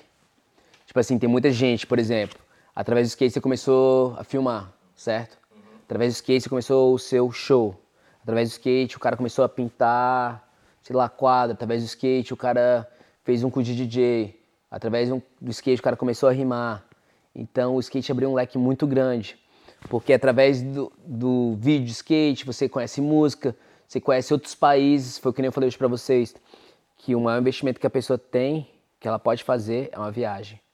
Através de vocês vieram para Barcelona aqui, conheceram várias pessoas maravilhosas, mudou a vida de vocês, aprendeu outro idioma, arrumou uma mulher, fez vários amigos, teve a oportunidade de conhecer outros caras do meio, estudar. Então, assim, o primeiro passo é você dar o passo, que é o mais difícil. Você tem que seguir o seu sonho. E eu li um livro, tô lendo ainda, chama O Andarilho. O nome do autor é Rui Teles. E tem uma passagem que fala assim: tem dois pais, né, brigando para saber o futuro do filho. E um pai quer que ele seja advogado a mãe quer que ele seja médico. Eles começaram a brigar. E o menino estava no meio da situação, né? E tinha um andarilho, que é o sábio. Aí eles brigando, ah, meu filho vai ser médico, ah, não, meu filho vai ser doutor. E o menino não sabia o que fazer. Ele viu o sábio e perguntou: os meus pais estão errados ou estão certos? Aí o sábio falou, os dois. Como assim? Eles estão certos porque eles querem ver o seu melhor. Mas eles são errados porque eles não podem tomar decisões por você. E o menino perguntou para o sábio, o que, que eu devo fazer então? Seja o melhor. Aí ele falou assim, mas se eu ser o melhor, eu vou fazer as pessoas felizes? Aí ele falou sim, porque você, você vai fazer o que você gosta. Então, quando você é o melhor no que você faz, sempre vai ter espaço para você, as pessoas vão te achar, você vai estar feliz com o que você faz. Então, na fotografia, ou no vídeo, na arte, qualquer coisa, cara, você tem que fazer o que você gosta, não adianta. Muita gente faz pelo dinheiro. E eu falo para as pessoas, quando você faz algo pelo dinheiro, você é que nem uma prostituta. Você faz só pela grana, você não faz pelo prazer. Então as pessoas se prostituem, prostituem os sonhos dela, os pensamentos dela, o coração dela. Então, eu falo assim para as pessoas, cara, é o que você faz. Então não passo. Hoje em dia a gente vive numa era virtual, cara, tem tutorial para tudo no YouTube. Cara, você coloca no YouTube, ah, como tirar foto, vai aparecer lá mil vídeos falando de várias maneiras, mas a melhor maneira de você aprender é você praticando. Você pegar, meu irmão, vou mexer aqui. Eu não tive oportunidade, eu, eu fiz um curso de fotografia de estúdio, sem, cara, eu comprei minha câmera sem saber ligar, sem saber nada. Eu só queria ter uma câmera, mas eu comprei a câmera. Eu, cara, eu vou comprar a câmera e comprei. Trabalhei lá de limpar a cozinha lá e comprei a câmera. E comecei, eu nunca pensei que ia fazer grana com foto, nunca pensei que. Hoje eu tô aqui em Barcelona fazendo essa entrevista para vocês por causa do meu trampo de foto. Eu nunca pensei que ia poder rodar o mundo, conhecer 24 países aí, rodando através do meu trabalho. E as pessoas, tipo, me seguindo no Instagram, falando comigo, cara, eu fico super feliz em saber isso, né? De ser reconhecido. E a gente também tem que ser humilde, porque a humildade é reconhecimento de valores, né? Então, todo trabalho tem um valor. E isso aprendi na escola de cinema, que eu ganhei uma bolsa nos Estados Unidos. E a minha professora sempre falou, cara, quando você faz uma crítica, sempre faça uma crítica construtiva, nunca faça uma crítica, uma crítica negativa. Porque às vezes, se o som do vídeo não serve para você, se a fotografia não serve, serve para outra pessoa. Então, a gente tem que saber respeitar o trabalho dos outros, porque isso foi um trabalho. Então a gente tem que respeitar o trabalho dos outros. Aqui não pode ser o melhor estúdio do mundo, mas o cara teve atitude em fazer algo. Ele deu o primeiro passo. O Alex deu o primeiro passo em fazer isso aqui, para os outros verem. Ele teve a força de vontade. Não pode ser o melhor, mas ele, um dia ele pode ser o melhor. Ele pode ter, as coisas tudo pode mudar. Cara, várias pessoas desacreditaram de mim, várias pessoas, ah, velho, cara, você vai estar tentando. Isso é um hobby, não sei o que, fotografia. Beleza, é isso. Mas eu não vou desacreditar no meu sonho. Porque o que mais tem é pessoas falando que não vai dar certo, que você não consegue. É o que mais tem hoje em dia. E a gente precisa dessas pessoas, porque elas nos motivam a conseguir o que a gente quer, cara. Então. Positivo e negativo, né? Lógico. É o que mais tem. positivo. É, mas a gente precisa. A, a vida é, um, é, uma balança, entendeu? Tipo, é o bem e o mal. Mas o bem sempre vence. Entendeu? Então, é poucas pessoas que te querem ver feliz. É poucas pessoas que falam, cara, esse cara vai conseguir. Você vê no Instagram mesmo, você faz uma parada da hora, você tem 20 mil seguidores, apenas tipo 100, 200. Vai lá e curte, comenta, cara, vai da hora. Porra, que massa. O resto tá lá, tá vendo, o mundo tá vendo. Sacou? Yeah. Mas a felicidade incomoda. Entendeu? E eu tô aqui pra incomodar mesmo, cara. Fala mesmo, Paulinho. Aqui sou feliz pra caralho, velho. Faço o que eu gosto, é isso aí, velho. E eu boto fé em todo mundo, velho. Faz mesmo. Dá um jeito, quem quer dar um jeito, meu irmão. A vida é motivação. Sem tempo ruim, sem choro, bora. Se não deu certo aqui, tenta outra coisa. Mas o plano tem que ser o mesmo. O objetivo tem que ser o mesmo. Você pode dar um tempo, porque cansa às vezes. Todo sonho tem um tempo, é um processo, a vida é um processo, aqui nem é borboleta. Para ela ficar bonita, ela nasceu um lagarto, tem que ir para um casulo, ficar um tempo lá. Se não passar pelo casulo, ela nunca ficar bonita e voar, pô. Então, todo sonho passa por um processo. Todo sonho passa pelo passa pelo teste do tempo, entendeu? Toda promessa. Então, às vezes, os nossos pais, como eu falei dessa história do, do livro, muitas pessoas seguem uma tradição, ah, você é isso porque meu pai quer, porque eu tenho que ser médico, é a família. Cara, é o que realmente você quer? Então você tá perdendo seu tempo, velho. Ah, que meu pai não sei o que, minha família. Cara, o seu pai, ele vai te amar, ele vai amar você da mesma forma, pô. Pai é pai, mãe é mãe. E acabou. E acabou. Ele não gostando aqui, mas ele sempre vai te amar. Ele não vai deixar de ser pai. Não existe ex-pai, não existe ex-mãe, não existe ex-irmão. Pai, pai, irmão, irmão. E é isso. Ele tem que estar feliz com as suas escolhas, cara. E é isso. Tudo na vida é baseado em relacionamento, comunicação. A gente também tem que se expressar. A gente tem que falar o que a gente gosta, a gente tem que mostrar para as pessoas. Porque se a gente não se comunica com as pessoas, a gente coloca pedras. E as pedras constroem muros, muros dividem. E dividem e separam pessoas. Entendeu? Então, a nossa vida é comunicação. Eu falei pra você desde o começo, cara, eu sou um cara super comunicativo, eu gosto de falar. Tamo vendo, tamo vendo. Tá da hora, tá da hora. Eu, eu gosto de falar. Fala mesmo. Eu sou um cara super comunicativo, cara. Comunicação é tudo. Eu sou, tipo, relações públicas. Ser um team manager, eu preciso falar com todo mundo, várias pessoas. E aí, beleza? Tá, ô, tudo bem? Ô, a marca aqui, não sei o quê. Eu, o meu Uber é network.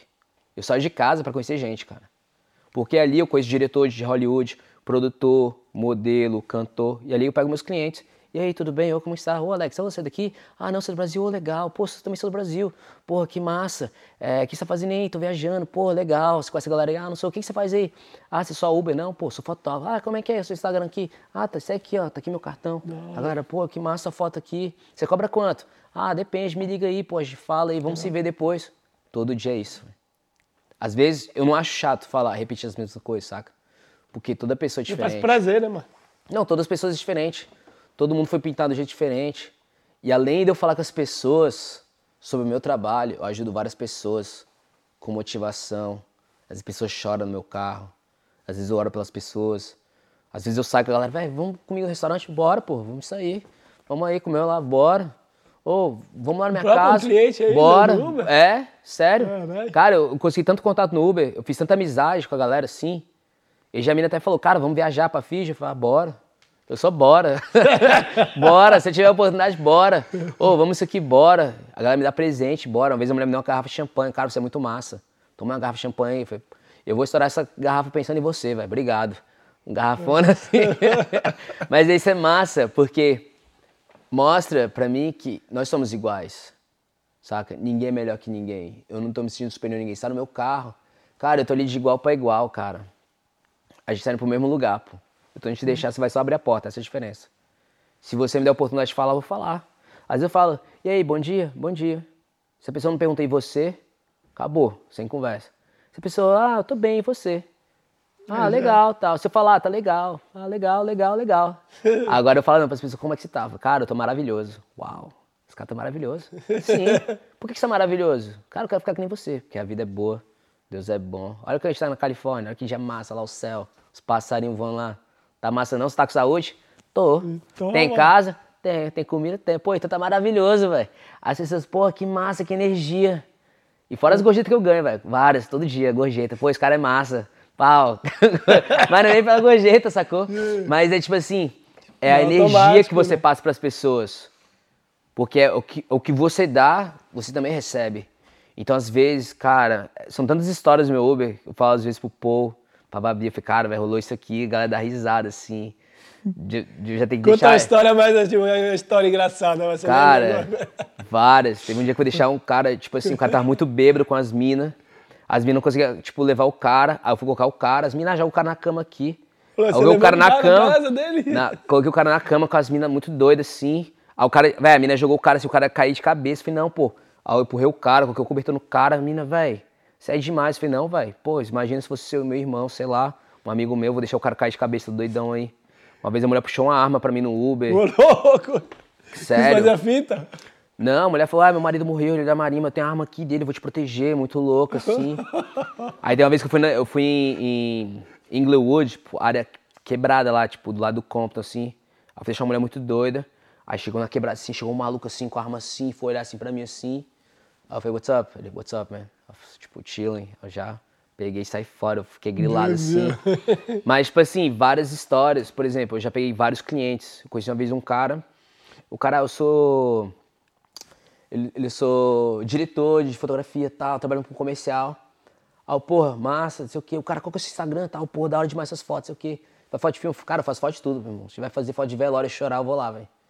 Tiro foto, choro, vou de preto lá e já era. eu danço conforme a música, cara. Eu sou bom na fotografia. Eu faço, eu faço casamento também, casamento, pós-criança, faço tudo, sacou? Eu não tenho essa, eu sou fotógrafo, cara. Eu sou bom. É que nem quando o skatista é bom, o cara anda em boa transição, wall ride, corrimão, switch, fake. Eu sou nesse naipe na fotografia. E aí o cara, pô, passa uns oito meses com esses caras. O cara é tipo meu vizinho, assim, ó. Aí eu recebi uma ligação. A mulher, ah, você é o Paulo? Eu falei, sou. Oi, tudo bem? Eu recebi esse. Pô, essa indicação do. Cara, eu esqueci o nome do cara. Eu só lembro que o nome do cara era Wolf, tipo de lobo, assim. Matthew Wolf, cara, que eu falei, ah, oito meses atrás.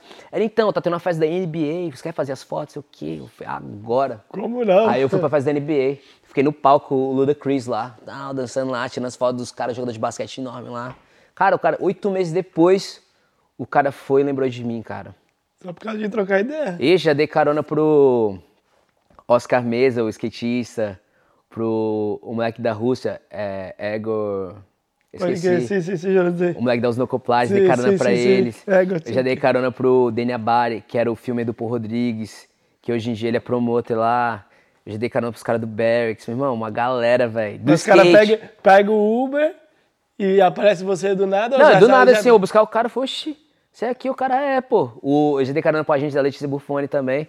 O cara chapado lá apareceu, ô, você tá aqui, ô louco, Paulo, isso aqui foi, é, pô, Uber. Não corre. Os caras nem acreditam, você faz Uber fácil, pô, não corre aqui, isso aqui é minha conexão. Aí, aí eu, tipo, troco ideia. E os caras vê, os caras, caralho, meu irmão, você corre mesmo. Falei, cara, sou, mano. Além de fazer todos esses trampos, eu faço Uber, porque me ajuda a pagar minhas contas. E é. também poder juntar um dinheiro, realizar meus sonhos tal. Dar o melhor pro meu filho. E aí a galera fica assim, de cara, quando os caras conhecem minha vida, assim, de verdade. Eles falam, pô, velho, esse cara Realmente, ele é correria. E eu sou correria, velho, porque lá nos Estados Unidos não para o tempo, saca? É tipo tudo longe. Carro daqui para ali é uma hora de carro, engarrafamento. Então, aí o tempo que eu tenho ainda, eu, eu tento andar de skate. Não tô andando como eu andava, o tanto assim, mas eu tento manter um pouquinho assim, né? Você não vai andando, você vai engordando, tal, comendo. Você tem filhos, aí já é outra história, tal, mas. Corre, né? É isso. Triplica o corre. Ah. Vem mais uma, fala mesmo. Pode Pega da, da Silva. Pode perguntar. É que eu ouço bastante a galera falar assim que aqui na Europa, tipo, é muito mais qualidade de vida e lá na gringa é o corre mesmo pra fazer a moeda. Sim. Queria saber se você concorda com isso e, e você acha que, tipo, quer viver tranquilo, porque você tem filho e tudo Sim. Por que, que você escolheu lá e não aqui, no final das contas? Rapaz, essa pergunta agora vai pegar. Não, da Silva, complicando a vida do menino. E aí, pô? Fala aí, pô. O pô tinha que responder isso aqui. pô, já foi pra gringa lá, sabe como que é. Então, aqui, você não precisa de muita grana pra viver uma vida da hora. Sei lá, você ganha 3 mil euros aqui, você vai ver como, tipo, um Ô, Você viver, você tá... Não é não? Não, 3 mil dólares nos Estados Unidos lá, você vive uma vida lá, tipo assim não ruim, tá ligado? Tipo, se você mora, por exemplo, você alugar um apartamento sozinho, você vai pagar uns 1.800 dólares. Como é, tipo, bagulho assim de casa, assim, apartamento de alugar? É, difícil, tipo, isso aí, assim. um quarto, por exemplo, 1.800 dólares. Um 1, quarto? É. Um quarto? É, um quarto, pô. Aqui você aluga um 3 quartos, 900 dólares, ou 900 euros por mil dólares. Aqui você aluga um de três quartos na, ali em Barcelona. Ah, não, você fala uma casa com um quarto. É. Vale, vale, ah, apartamento de um quarto, sim. Ah, vale, vale. Você mas, um por exemplo, quarto, não, mas um quarto você paga, pô. Tem lugar, eu, eu pago 1.300 dólares um quarto em São Diego um quarto na casa de uma pessoa. É muito caro. Ai. Mas lá também se faz mais grana. Entendeu? É. Tipo assim, aqui, sei lá, o cara trabalha pra caralho, pagar 2 mil euros lá, o cara trabalha lá, sei lá, no mês faz 5 mil dólares. E com 5 mil dólares você faz muito mais com 2 mil euros aqui, entendeu? É, é. Aqui você tem, por exemplo, você anda de bike, aqui, pô, você vai pra praia de skate, tem um metrô. Então lá você Tem uma qualidade de vida, né? É, lá também tem uma qualidade de vida muito boa, entendeu? Porque lá tem mais acesso às coisas. Mas lá, lá? Tem. Então tudo sai de lá, né? Estados Unidos. Por isso que todo mundo quer para os Estados Unidos, porque informação, tipo equipamento, tudo já Estados Unidos, carro, tal. Então, aqui a galera é mais tranquila, mais não quer tanta, sei lá, como posso falar, estilo de vida, né? Tipo, poucas pessoas. Tem muito europeu lá que eu vejo assim, mas tipo assim, ah, eu vim para cá para ser ator, vim para cá para ser músico. Então, quem trabalha nessa área do entretenimento, os Estados Unidos é o melhor que tem, né? Mas em questão de educação, eu acho que é muito melhor, superior. Estados Unidos. A galera que todo mundo, sei lá, ah, fala três línguas, quatro línguas, já viajei o mundo. Tipo, a maioria dos americanos, eles vivem numa bolha. Só conhece os Estados Unidos, ninguém tem passaporte. Então, é... Eu acho que é tipo isso, mas depende da, da visão de cada um, sacou? Tipo, eu já tentei morar aqui, eu já passei várias temporadas aqui, três meses e tal, mas dessas vezes que eu vim pra cá, tipo, desses 12 anos, cara, eu vou, sei lá, eu ia no Macba ali e via a mesma galera, a mesma vida. Tipo, pesa, saca, pra mim. Então, até mesmo fazer grana. Eu penso em morar aqui na Europa, daqui, sei lá, uns 5, 7 anos. Juntar grana comprar casa, porque eu quero mais qualidade de vida também. Não que lá não tenha, mas lá é muito mais caro que aqui, entendeu? Porque também lá é tipo proporcional. Você faz mais grana, você gasta mais, entendeu? Então eu penso muito nisso, mas eu penso morar aqui em Barça, Portugal, não sei ainda. Gostei também muito da Dinamarca, Copenhague. Sabe que o frio é o que pega pra mim, que eu gosto muito de calor e tal. E lá, tipo, a Califórnia é calor praticamente o ano todo. Tipo. Eu moro mesmo na Califórnia. É. Eu moro em Hollywood. Eu moro, tipo, perto da. Falar em Hollywood! Onde é, tipo, na minha casa, assim, da, da minha casa pra Calça da Fama, é, tipo, cinco minutos caminhando, dá pra ver a placa de Hollywood, assim, que é bem, tipo, notável, sabe? Mas, assim, é bem, bem loucura. Você sai de lá, já é carro e tal. É, tipo, centro, assim, mas a minha rua é mais tranquila, assim, tipo, moro uns, umas três ruas pra baixo da principal. Aí é mais suave, mas você acostuma com o tempo, assim, você meio que acostuma. Mas tem muito brasileiro que quer voltar eu quero voltar, eu quero, sei lá, tipo, eu tenho saudade da família e tal, mas é que nem eu falei, todo sonho tem um preço, né? E é caro, né? O, tipo, o dinheiro que você paga pelo preço é o preço emocional que você paga, né? Então, você deixar a sua família, vocês que moram aqui também, vocês deixaram família, é. amigos, então um preço muito alto você paga o seu emocional. Então, acho que isso pesa muito para as pessoas, né? Então também a Europa também é mais acessível, que o Brasil não precisa de visto para vir para cá e tal. Precisa entrar nos Estados Unidos, precisa de visto, pô, é complicado, é chato. E é isso, mas eu gosto muito da Europa pelo estilo de vida, pela acessibilidade também que tem aqui, pô, pegar o metrô, uma passagem daqui para a França é 50 euros e de volta. Nos Estados Unidos não tem isso. Uma passagem de 50 dólares e de volta, vou lá para o México, não rola, não que é do lado, então, mas é isso. Tem mais perguntas aí para mandar, velho. Não, não, não, não. Qual, foi, qual foi a outra tatuagem mesmo que você tem? tinha do Jamboree? Eu tenho de Barcelona. De Barcelona? Tenho no dedo. Aqui. Tenho, eu, pô, deixa eu colocar a coxinha aqui, vai aqui. Come aí, não fica tímido não, caralho. Vai sair com a boca fechando cheia. Fechando aquele assunto. Então, Estados Unidos, você ganha mais dinheiro ou você movimenta mais dinheiro? Os dois. Porque assim, tem uma diferença, né? Porque às vezes você ganha 2 mil euros, por exemplo, mas você guarda mil, e às vezes você ganha 5 mil dólares, mas você guarda 300, tá ligado? Mas depende da pessoa, você não concorda? Uhum. Depende do seu gasto. Lá, por exemplo, vamos te dar um exemplo aqui. Pensa mesmo, Ronaldo. É, um cara do skate, vamos supor. Cara ganha, sei lá, 500 dólares por mês, market shape. O cara mora nos Estados Unidos, o cara passa fome. Já começa aí. Vai morar no sofá dos outros tal, e tudo mais, fica vendendo produto. O cara ganha 500 euros aqui, o cara aluga um quartinho aqui, pá, ainda sobra 100 conto, o cara não cai e foi comprar comida. Entendeu? Mas, tipo assim, se ele é um cara bom e estiver nos Estados Unidos, ele tem muito mais oportunidade de ganhar mais grana com as marcas, ele sendo bom e estando aqui na Europa. A maioria dos caras que moram aqui na Europa, que são bons nos passinhos de lá, eles não querem morar nos Estados Unidos. Por quê? Porque lá gasta.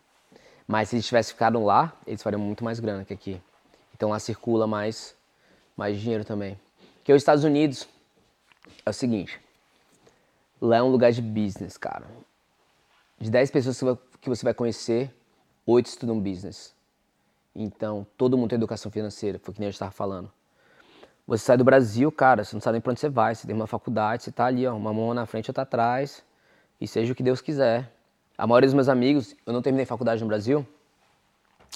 E, tipo assim, vários amigos meus, o cara tá, tipo, trabalhando no shopping. Trabalhando a ver, o cara se formou em física e tá trabalhando, tipo, num, sei lá, num bagulho de nada a ver com o que ele faz, no correio, sei lá. Então é muito assim, é o que tá tendo no Brasil. Então, lógico, qualquer lugar é difícil, né? Mas nos Estados Unidos, um que você, lá no, você preenche a application, você, é poucos lugares que você vai levar, tipo, portfólio, sei lá, mostrar o seu currículo. Então, lá é muito mais fácil, por exemplo, o salário mínimo é 15 dólares a hora. 15, 15 a hora. É, dependendo da, sei lá, do lugar que você trabalhar, você faz 20 dólares a hora, 20 e pouco. Então imagina, você faz 200 dólares num dia, você tem um salário mínimo no Brasil. Então, imagina, 200 dólares, hoje você ganha um salário mínimo no Brasil. Então, os 30 dias, você tem 30 salários mínimos. E dá pra você fazer mais. Então, que nem eu falei, pô, você ganha mil dólares lá extra, você compra um computador, você compra um carro, você viaja, você faz várias coisas com mil dólares, compra um iPhone. Com mil euros aqui, é muito mais difícil, por exemplo, você juntar todo mês mil euros. Eu não sei, né, porque eu não cheguei a trabalhar aqui, mas... E lá tem muito mais campo, por exemplo, para fotografia, vídeo. Eu moro em Hollywood, cara, eu respiro isso. Todo dia tem produtor, diretor, ah, eu sou gaffer, eu sou trabalho com boom arm lá, áudio e tal. Você faz parte da união, né, que é dos filmes lá, pô. A Union que ele fala, pô, acho que o a média por dia que eles ganham 600 dólares, 600 a 900 dólares por dia. O cara se filma da Union, tipo de filme, Caralho. por dia. Entendeu? Aqui na Europa, pô, você não vai ganhar 900 euros por dia pra, sei lá, só ficar segurando lá. Ser assistente, director, tipo, ficar lá só acompanhando o diretor lá. Isso eu tô jogando baixo. Lógico que os caras pagam muito mais. Na esquina da minha casa tem o prédio da Netflix. Eu moro do lado do estúdio Gower, tem a Paramount, a Sony, tudo perto da minha casa. Então, A possibilidade de estar lá, né? eu falo direto pros caras. Eu tenho vários amigos meus que são atores. Eu falei, cara, presta bem atenção. Eu moro em Hollywood. A chance de eu encontrar um Justin Bieber, sei lá, um Tarantino da vida, é muito maior do que qualquer outro lugar do mundo. A gente mora num raio de 25 milhas em Hollywood de todos os caras mais ricos do mundo, celebridades. Então é muito fácil, cara. Então a oportunidade de conhecer alguém que trabalha na área, eu trocando ideia no Uber ali, por isso que todo dia, todo dia eu acredito, cara, hoje eu vou conhecer alguém. Hoje eu vou conhecer alguém. Eu saio de casa, eu falo, Deus, se eu não tiver fé, força, coragem, quero nem levantar minha cama. Mas hoje eu vou conhecer alguém. Aí eu vou conhecer alguém, ah, não sei o que, trabalho com filme, ah, não sei o que, toma aqui meu cartão. Então, a possibilidade das coisas acontecerem nos Estados Unidos é muito maior que aqui. Você conhecer um ator, alguém que vai colocar você num filme, na produtora, numa produção, muito maior. Então, lá o dinheiro é de verdade, cara. Eu falo direto pros caras, pô, foto de skate não dá grana, eu faço o que eu gosto. Se for, se for ganhar grana mesmo, eu vou fazer, pô, comercial, pô, uma foto comercial, um anúncio aí da Apple, sei lá, 50 mil dólares uma foto. Aqui você nunca vai ganhar 50 mil euros, entendeu? Numa foto. Nos Estados Unidos você ganha. Então essa é uma diferença grande lá, porque lá é movimentar dinheiro. Os americanos eles sabem fazer grana. Todo mundo estuda business, cara. Todo mundo sabe administrar. Isso foi isso também que eu falo até pra galera do Brasa. Às vezes, tipo assim, as marcas não dão certo porque os caras, velho, não tem conhecimento nenhum de grana. Os caras não sabem ganhar. O cara, quantas marcas aí que você já conhecia do Brasil, o cara pegou 500 reais, montou 10 shape, montou uma marca. Não vai pra frente, cara. Pra você montar uma parada, você tem que ter grana. Só ganha grana quem tem grana. Ah, eu tenho 500 conto, faz 10 shapes aí, coloca o nome lá, qualquer lá, sei lá, Bootkin Skateboards e vende e, e é a marca, entendeu? Faz a blusa, mas é muito maior investimento. Então os caras sabem aplicar dinheiro. Eles vendem muito é, planos de futuro, Estados Unidos, por exemplo, aposentadoria. Se você tem um filho, você tem poupança, conta, então eles são muito assim. Então a galera é muito voltado para grana, as marcas tal. Eu falo isso porque eu trabalho com americano, então eu vejo isso direto, assim. Você vive isso, né? e É investimento lá, lá é um país de investimento. Todo mundo faz. Dá até uma pesquisa que teve no Brasil, o Brasil, de 212 milhões de pessoas, apenas 6 pessoas fazem investimentos. Os Estados Unidos tem 360 milhões, e 120 milhões de americanos fazem investimento, ou seja, um terço do país faz investimento. É sinistro, cara. Eu comecei a estudar business em casa, assim, como eu faço também. Eu trabalho com management da Plembina, sou team manager, então eu tenho que saber sobre, sobre administração, né? Então, quando as pessoas entram no meu carro, o que, que eu faço? Cross marketing. O que, que é o cross marketing? O cara tá pagando pelo meu serviço, né? Levar o cara lá, mas também eu tô vendendo meu produto. Ou seja, você vai no Carrefour e ainda você vai vender, você vai comprar no Carrefour lá, papel higiênico e tal, mas você tá vendendo seu produto também pro Carrefour. Então, é isso que eu faço. E que nem tava falando mais cedo também. Por exemplo, o cara para entrar na NBA, lá de basquete, o cara tem que fazer um college. Todos os caras não entram na NBA se o cara não tiver um college, uma faculdade. Porque já começa ali os times da faculdade, os caras depois assinam contrato. Beisebol, futebol americano, os caras têm que passar. Todos os caras do esporte, os caras fizeram college nos Estados Unidos. Mas você acha que o skate vai entrar também nessa linha? Não. Porque a galera já pensa que anda bem e tal, já quer sair da escola.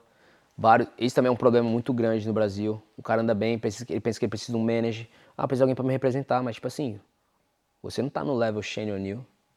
Você entrou no campeonato Shane e já pensa que tem que precisar, ah, precisa de alguém, sabe que o cara é bom. Não é assim que funcionam as coisas, cara.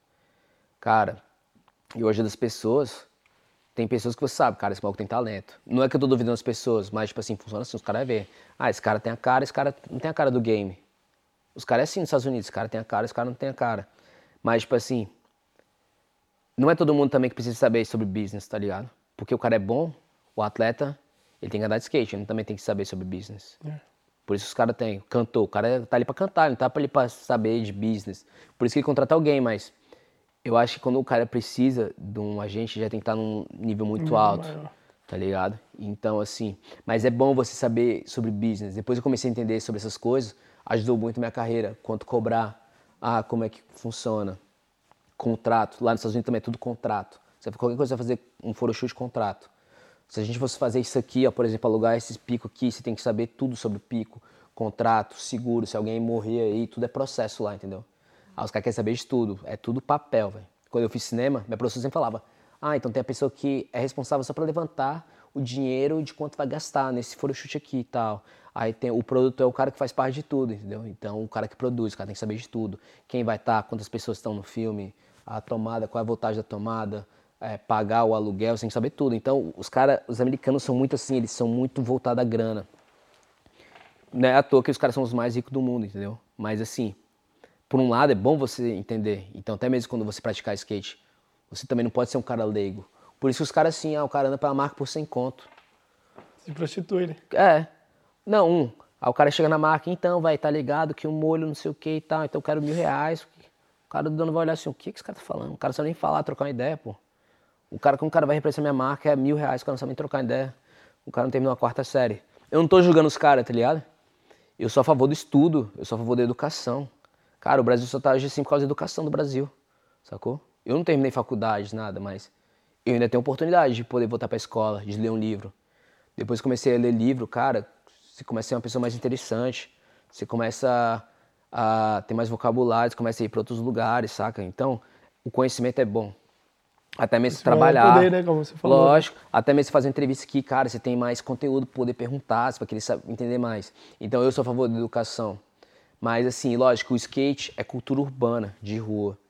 Então, tipo assim, não é todo mundo que tem uma família da hora, uma estrutura da hora, não é todo mundo que tem uma condição. Uhum. Entendeu? Mas o skate também salva várias pessoas de várias coisas. Isso, sim. Isso que é o da hora do skate também.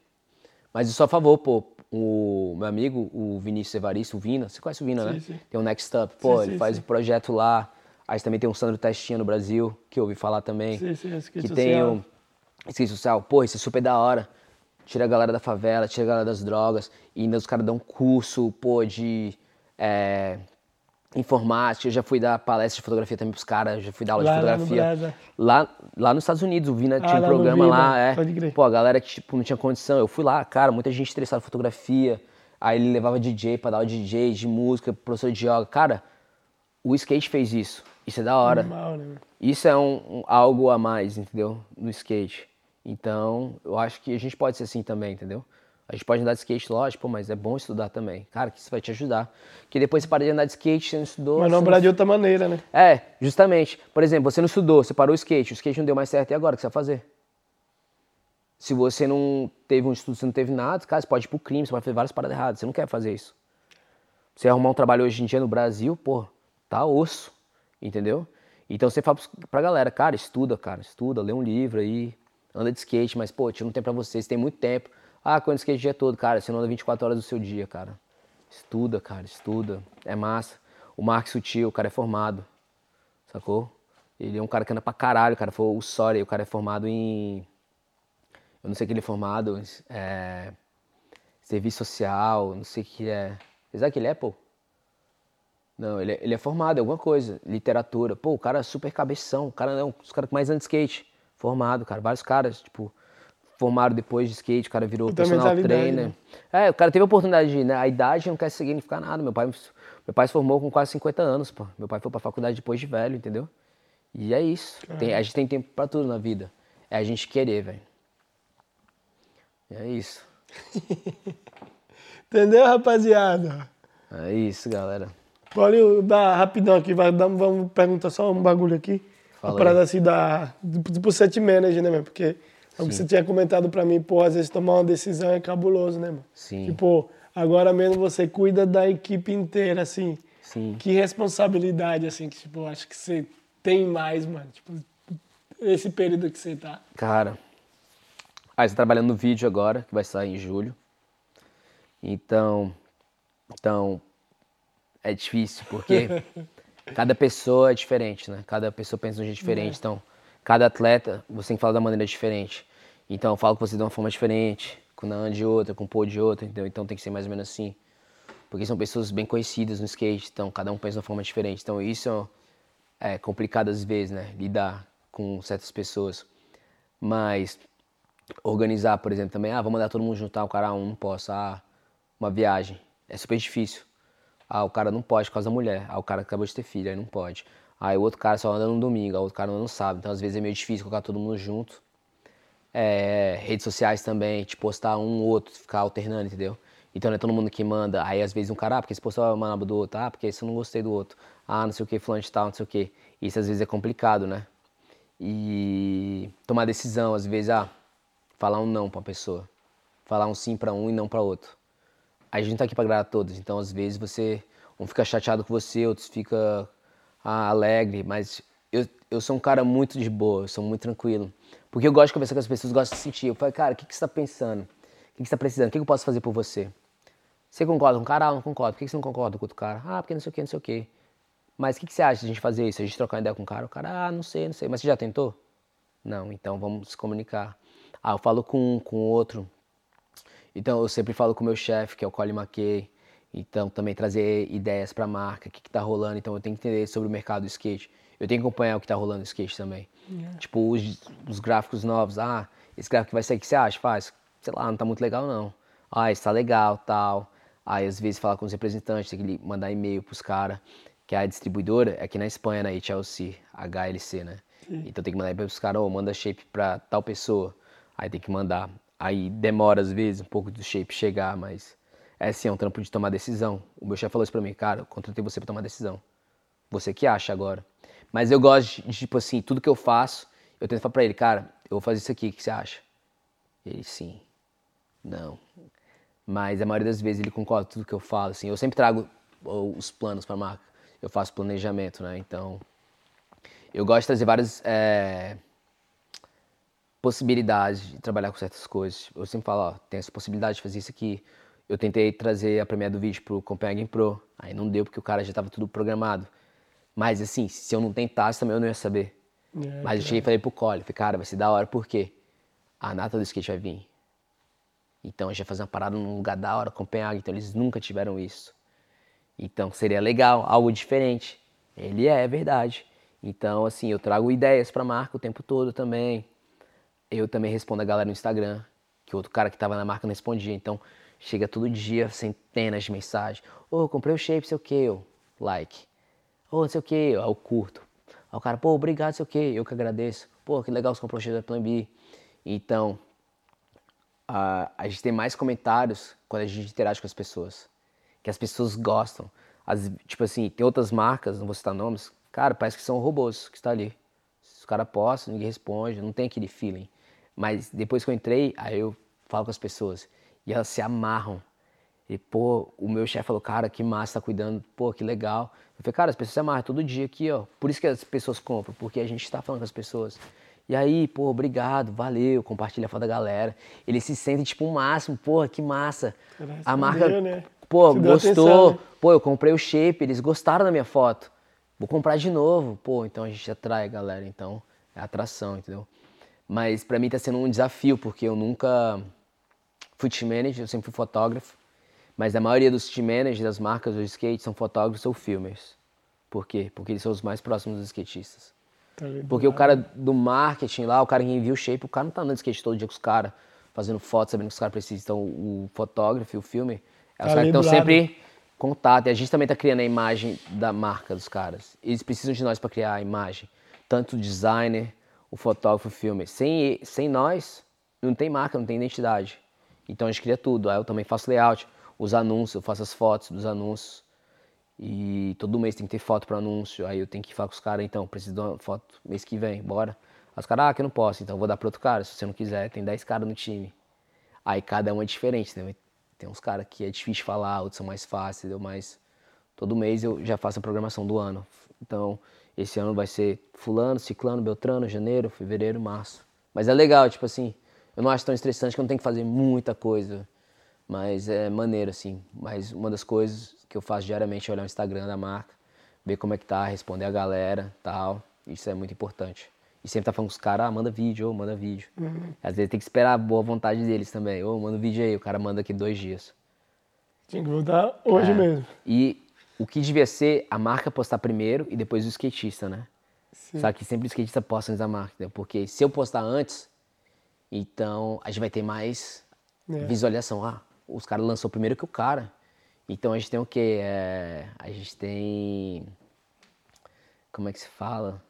Quando chegar o primeiro para você?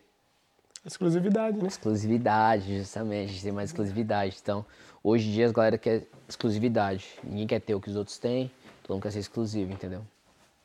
Aí, vem Nanda Silva de novo, hein? Canta, secretário! Venga! Me prepare, hein, Paulo? Pode, pode perguntar, pode perguntar. A última, prometo. Não, lógico, sei. Vai, sei. vai, vai que vai. É, falando agora sobre que você comentou sobre redes sociais e tudo mais, acontece muito um lance no game de skate, principalmente, que é o quê? Que, por exemplo, a gente tenta se posicionar, eu falo até comigo mesmo, uhum. aconteceu várias vezes, como videomaker, a gente tenta se posicionar para uma marca e fala, ó, para fazer um trampo é tanto, para gravar o Alex, por exemplo. Uhum. Ah, não, não tenho budget, não tenho orçamento para isso. Tá, tudo bem, mas eu sou amigo do Alex. Eu tô todo dia com ele na rua. E eu gravo e posto no meu Insta. E aí o repost, ele cara vai lá, o cara da marca reposta isso e, e, e acaba fazendo.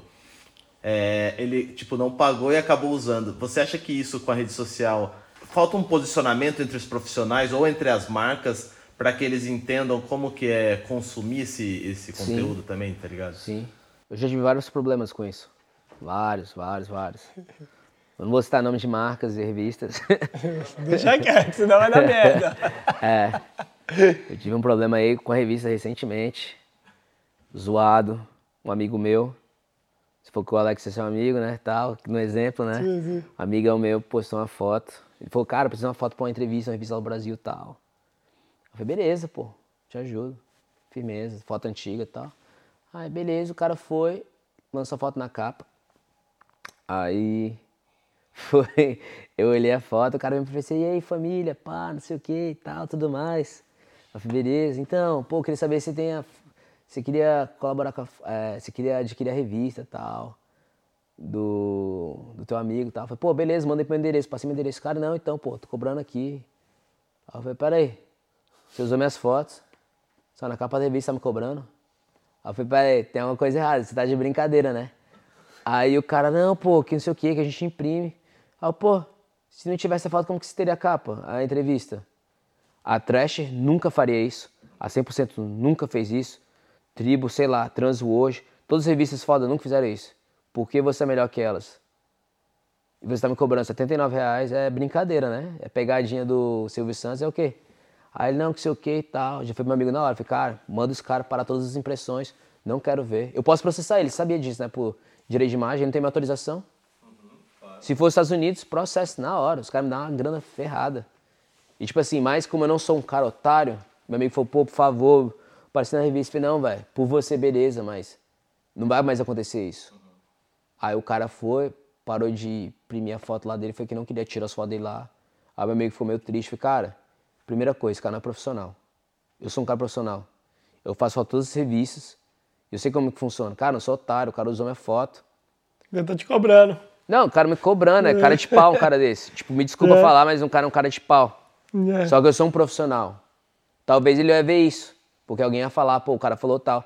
E depois que eu postei, eu postei nas redes sociais, vários fotógrafos, cara, meu irmão, o cara fez isso, o cara fez isso, fez isso. Só que ninguém teve coragem de falar. Eu tive. Porque se eu não falar, as coisas não vão mudar. Yeah. É. Tem que ter alguém para mudar a situação. Aí depois o cara falou não sei o que e tal. Eu falei, cara, não preciso postar minhas paradas, por favor, nem me marca, cara. É porque aí... fica fácil, né? Imagina. Não, porque, tipo assim. Ali, eu não, é porque, É porque o que, que rola? Os caras estão se aproveitando. Pera aí, o cara não tem grana pra te pagar, mas o cara tem grana pra. pra pagar os atletas, o cara ganha grana da marca. Pô, então manda produto. Você tá usando minhas fotos. Você não foi a primeira pessoa que me perguntou. Uma vez outro moleque perguntou, oh, fiz foto pra marca e tal. Eu falei, cara, pede produto pros caras. Os caras não tem budget, então manda roupa, manda truque aí, ó. Manda shape, vendo. Como é que você paga suas contas? E aí, eu não pago nem com produto, eu vou ter que vender os produtos ainda. Já passou a fase da gente ser criança, né? De uhum. ter que pedir o seu pai te pagar lá, sei lá. Hoje é cada um por si, é o corre de cada um, entendeu? Ah, você aí... adulto, né, mano? Você não, justamente.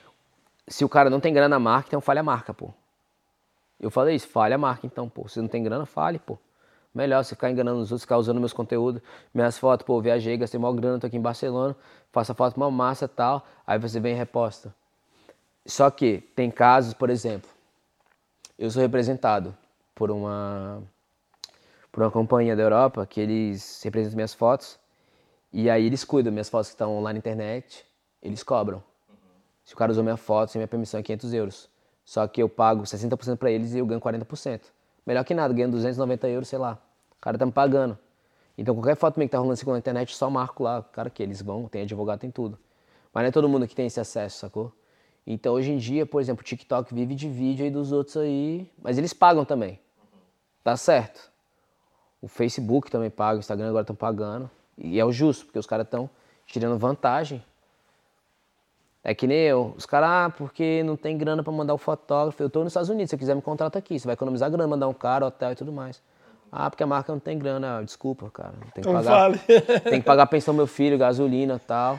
A guerra uhum. tá aí, aumentou a gasolina de todo mundo, pô. Os contudo aumentou, então. Tá, tá vocês, que, vocês têm que mandar a grana também para nós, né, velho? Porque é meu trabalho. Eu trabalho isso aqui, ó. Iluminação, duas câmeras. É o seu tempo. O seu tempo é muito valioso. O Quanto tempo. vale o seu tempo? Claro tempo é, o mais, é, é a coisa mais valiosa que nós temos. É o tempo. Então o tempo não volta. Então, esses caras que querem tirar vantagem, já não gosto disso, saca? Então várias marcas já falam, ó, não usa minha foto. Eu já mando logo mensagem, não usa. O cara, I'm sorry, blá blá blá. Don't use my photo. Eu já falo em inglês, don't use my photo. You have no permission, você não tem permissão. o cara, ah, não sei o quê. Desculpa. Se você quiser, é X. Eu já coloco. geralmente as marcas, elas têm dinheiro, entendeu? Se, às vezes, ó, vai ser uma foto minha aí pra marca aí, o cara. Eu falei pra pessoa, falei, então, ah, os caras não tem grana, vai pagar? Não, então manda produto. Cara, ah, escolhe aí. Já manda marreta, fala, quero isso aqui, isso aqui, isso aqui, isso aqui. Ou então me paga. Você prefere pagar em grana ou dar de produto? Os caras dão de produto, vou, vendo, dou pros meus amigos. É, o, é tipo, é o certo, entendeu? Mas muita gente gosta de tirar proveito. Eu não gosto desse tipo de gente, entendeu? Não gosto. Não gosto. Às vezes eu até falo pra nem postar minhas fotos. Eu, Pra te falar a verdade, eu prefiro postar também as fotos no meu Instagram por meu prazer mesmo, por satisfação pessoal, que às vezes sai na parada paia e tipo, o cara não paga. É melhor usar no Instagram, fiz mesmo, curti. Yeah. E tá aí, entendeu? Que foto os caras não te cobrar ainda. Não, é, pô, é tipo. Eu não cobro as fotos dos meus amigos, ou então vou vender a foto. Eu vendo pra você a foto aí. Nunca, nunca vendi foto pra amigo. Entendeu? Eu tenho o prazer de tirar fotos na sessão, sei lá, com você, com quem quiser. Eu já fiz foto todo meus amigos praticamente. E, tipo assim, é um prazer os caras compartilhar minha foto e ter também eles como, tipo assim, porra, como, sei lá, os atletas, entendeu? Como destaque também, eu poder ajudar. Sendo que a maioria das fotos que saem nas minhas revistas, no começo foi todos meus amigos. Eu sempre quis ajudar a galera, sem, tipo, lucro nenhum, porque os caras pagavam no Brasil 50 conto na foto, velho, porra. Melhor trampar minha mãe lá na bijuteria na feira lá que ganhou mais, porra. Fazer lá os cola lá do que, tipo, 50 conto. Às vezes o cara não pagava, mas só pro, é, por satisfação e para poder ajudar meus é. amigos. Várias vezes eu fortaleci os caras de revista, várias revistas, não ganhei grana. Os caras usou, já nem ligo mais. Fala, velho, beleza, é isso. Fazer o quê, né? É. Beleza, galera. Você ficou devendo aí uma poesia, né? já preparou a pô, mente não, já? Não, não preparei não, tem, Ai, demora carai, um tempinho, pô. Porra, Paulinho, eu tô pensando aí, fechar com chave de ouro, pá, poesia, pim pam pum, bocadilho de atum.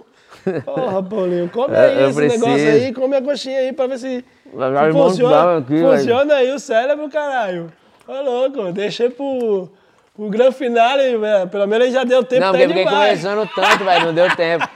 Na próxima eu faço, velho. Vai demorar, velho. Porra, Paulinho, você é cabuloso, viu? Pô, a gente já queria montar minha mão. Eita porra, eita porra, eita porra, tá boa, tá boa, tá boa. Agora tá boa, tá boa, tá Pô, boa. coxinha é boa entendemos, entendemos, entendemos. então, rapaziada, ficamos por aqui. Paulinho, quer dar um salve ali pra família, amigo? Agora, agora é o momento. cheia. Pode comer, termina aí, vou deixar o homem calmo. Vale lembrar, galera, não se esquece de se inscrever no canal. Coloca lá, ó, bota o sininho lá, a campainha lá, ó. Lembra do Felipe Pancainha, campainha. Você já vai lembrar e já dá também um toque. O que eu tenho que falar agora? Hã? O que eu tenho que falar agora? O que eu falo agora? No final? Vai, não. Você quer saber mesmo? Faz a poesia então, já que você quer falar. Não, vou. Nada, não, eu tava falando. Se você quiser dar um salve ali, ó, pra amigo, parente, pai, mãe, gato, gato cachorro, animal, Ah, blá, aí. todo mundo aí, é o momento agora, porque já chegamos no final. Agradecer vocês aí pela oportunidade. Valeu mesmo. Obrigado. Obrigado. Falei que ia vir da outra vez, não deu, por causa do tempo. que Tava viajando. Queria agradecer a Deus pela oportunidade de estar aqui também. De ter colocado vocês na minha vida também, né? Obrigado. Acho que é muito importante. Que a nossa vida aí é meio louca, né, velho? Você está aqui, está ali, mas Deus colocou várias pessoas maravilhosas na minha vida. Queria- é, queria agradecer meus irmãos, também são skatistas, fizeram parte da minha vida, meu pai e minha mãe, lógico. Claro, é, foi a base, né? Todas as pessoas que acreditaram no meu sonho, no meu trabalho, todas as pessoas que eu citei aqui, sou muito grato a elas também. Aracaju Family, Ó, Salve, Aracaju Family! Juninho, pô, sem, sem palavras. O Chapa, que ajudou meu irmão também. Letícia Buffoni, meu irmão. As pessoas mais próximas. Pô, Babi, Cabeção, que ficaram aqui até o final. Ai, Lelê! O Gui, Passando bem também, o né? Ah, são várias pessoas que estão aqui Barcelona. Eu sou amigo de todo mundo aqui em Barcelona. Quem me conhece sabe, 12 anos em Barcelona todos os anos. Então, com essas pessoas maravilhosas, que é minha segunda casa. Sempre falei. E é isso. Espero ver vocês na próxima. Espero que vocês tenham gostado. Que essas palavras aí possam, talvez, mudar a vida de vocês. Ah, possa motivar a vida de cada um aí. E é isso. Fiquem com Deus aí. Valeu. Tamo junto. Um abraço. Recado dado do Paulinho, certo, família? Agora está dormindo ali. Vamos lá. Ah, aqui é fiel, aqui só tem fiel. Valeu, Mostra valeu. ele, mostra ele! Nenê! Ó a coxinha que já desmontou aqui, velho. Eu tô cheio, velho. certo, família? Recado dado do Paulinho Macedo. Grande satisfação. Obrigado por compartilhar aí sua história, Paulinho. Valeu, valeu. Galera, não se esqueça de se inscrever no canal, curte, compartilha, dá o like, coloca lá o sininho, certo? Queria agradecer mais uma vez, mais uma vez aqui, ó, Sticker Seeds, Mateusão aí, a galera quiser um adesivo aqui em Barcelona, ó, melhor adesivo é a melhor qualidade que tem no AI, certo? Olha, se vocês quiserem esse, esse tem que vir aqui. Tô zoando. Coxinha do pai, ainda tem aqui, vai deixar no final, senão a gente vai ficar comendo, ficar blá blá blá, mas aqui vai ser bem lembrada, certo? Valeu, Feio, obrigado aí mais uma vez. A galera que tá aqui em Barcelona, quiser provar a melhor coxinha de Barcelona, da Europa, de todo mundo, é aqui. Vai lá no direct agora e pode pedir que o Feio vai levar na sua casa agora. E também Intermilha, certo? Quer, aquela, quer fazer aquele jet VIP? É só conectar aqui, ó. Tá aqui, ó. E eu não falo mais nada, você vai diretamente para a fonte, certo? Intermilha aí, somando mais uma vez. E galera, fiquem com Deus. Nos vemos na próxima. E my name is. Tchau!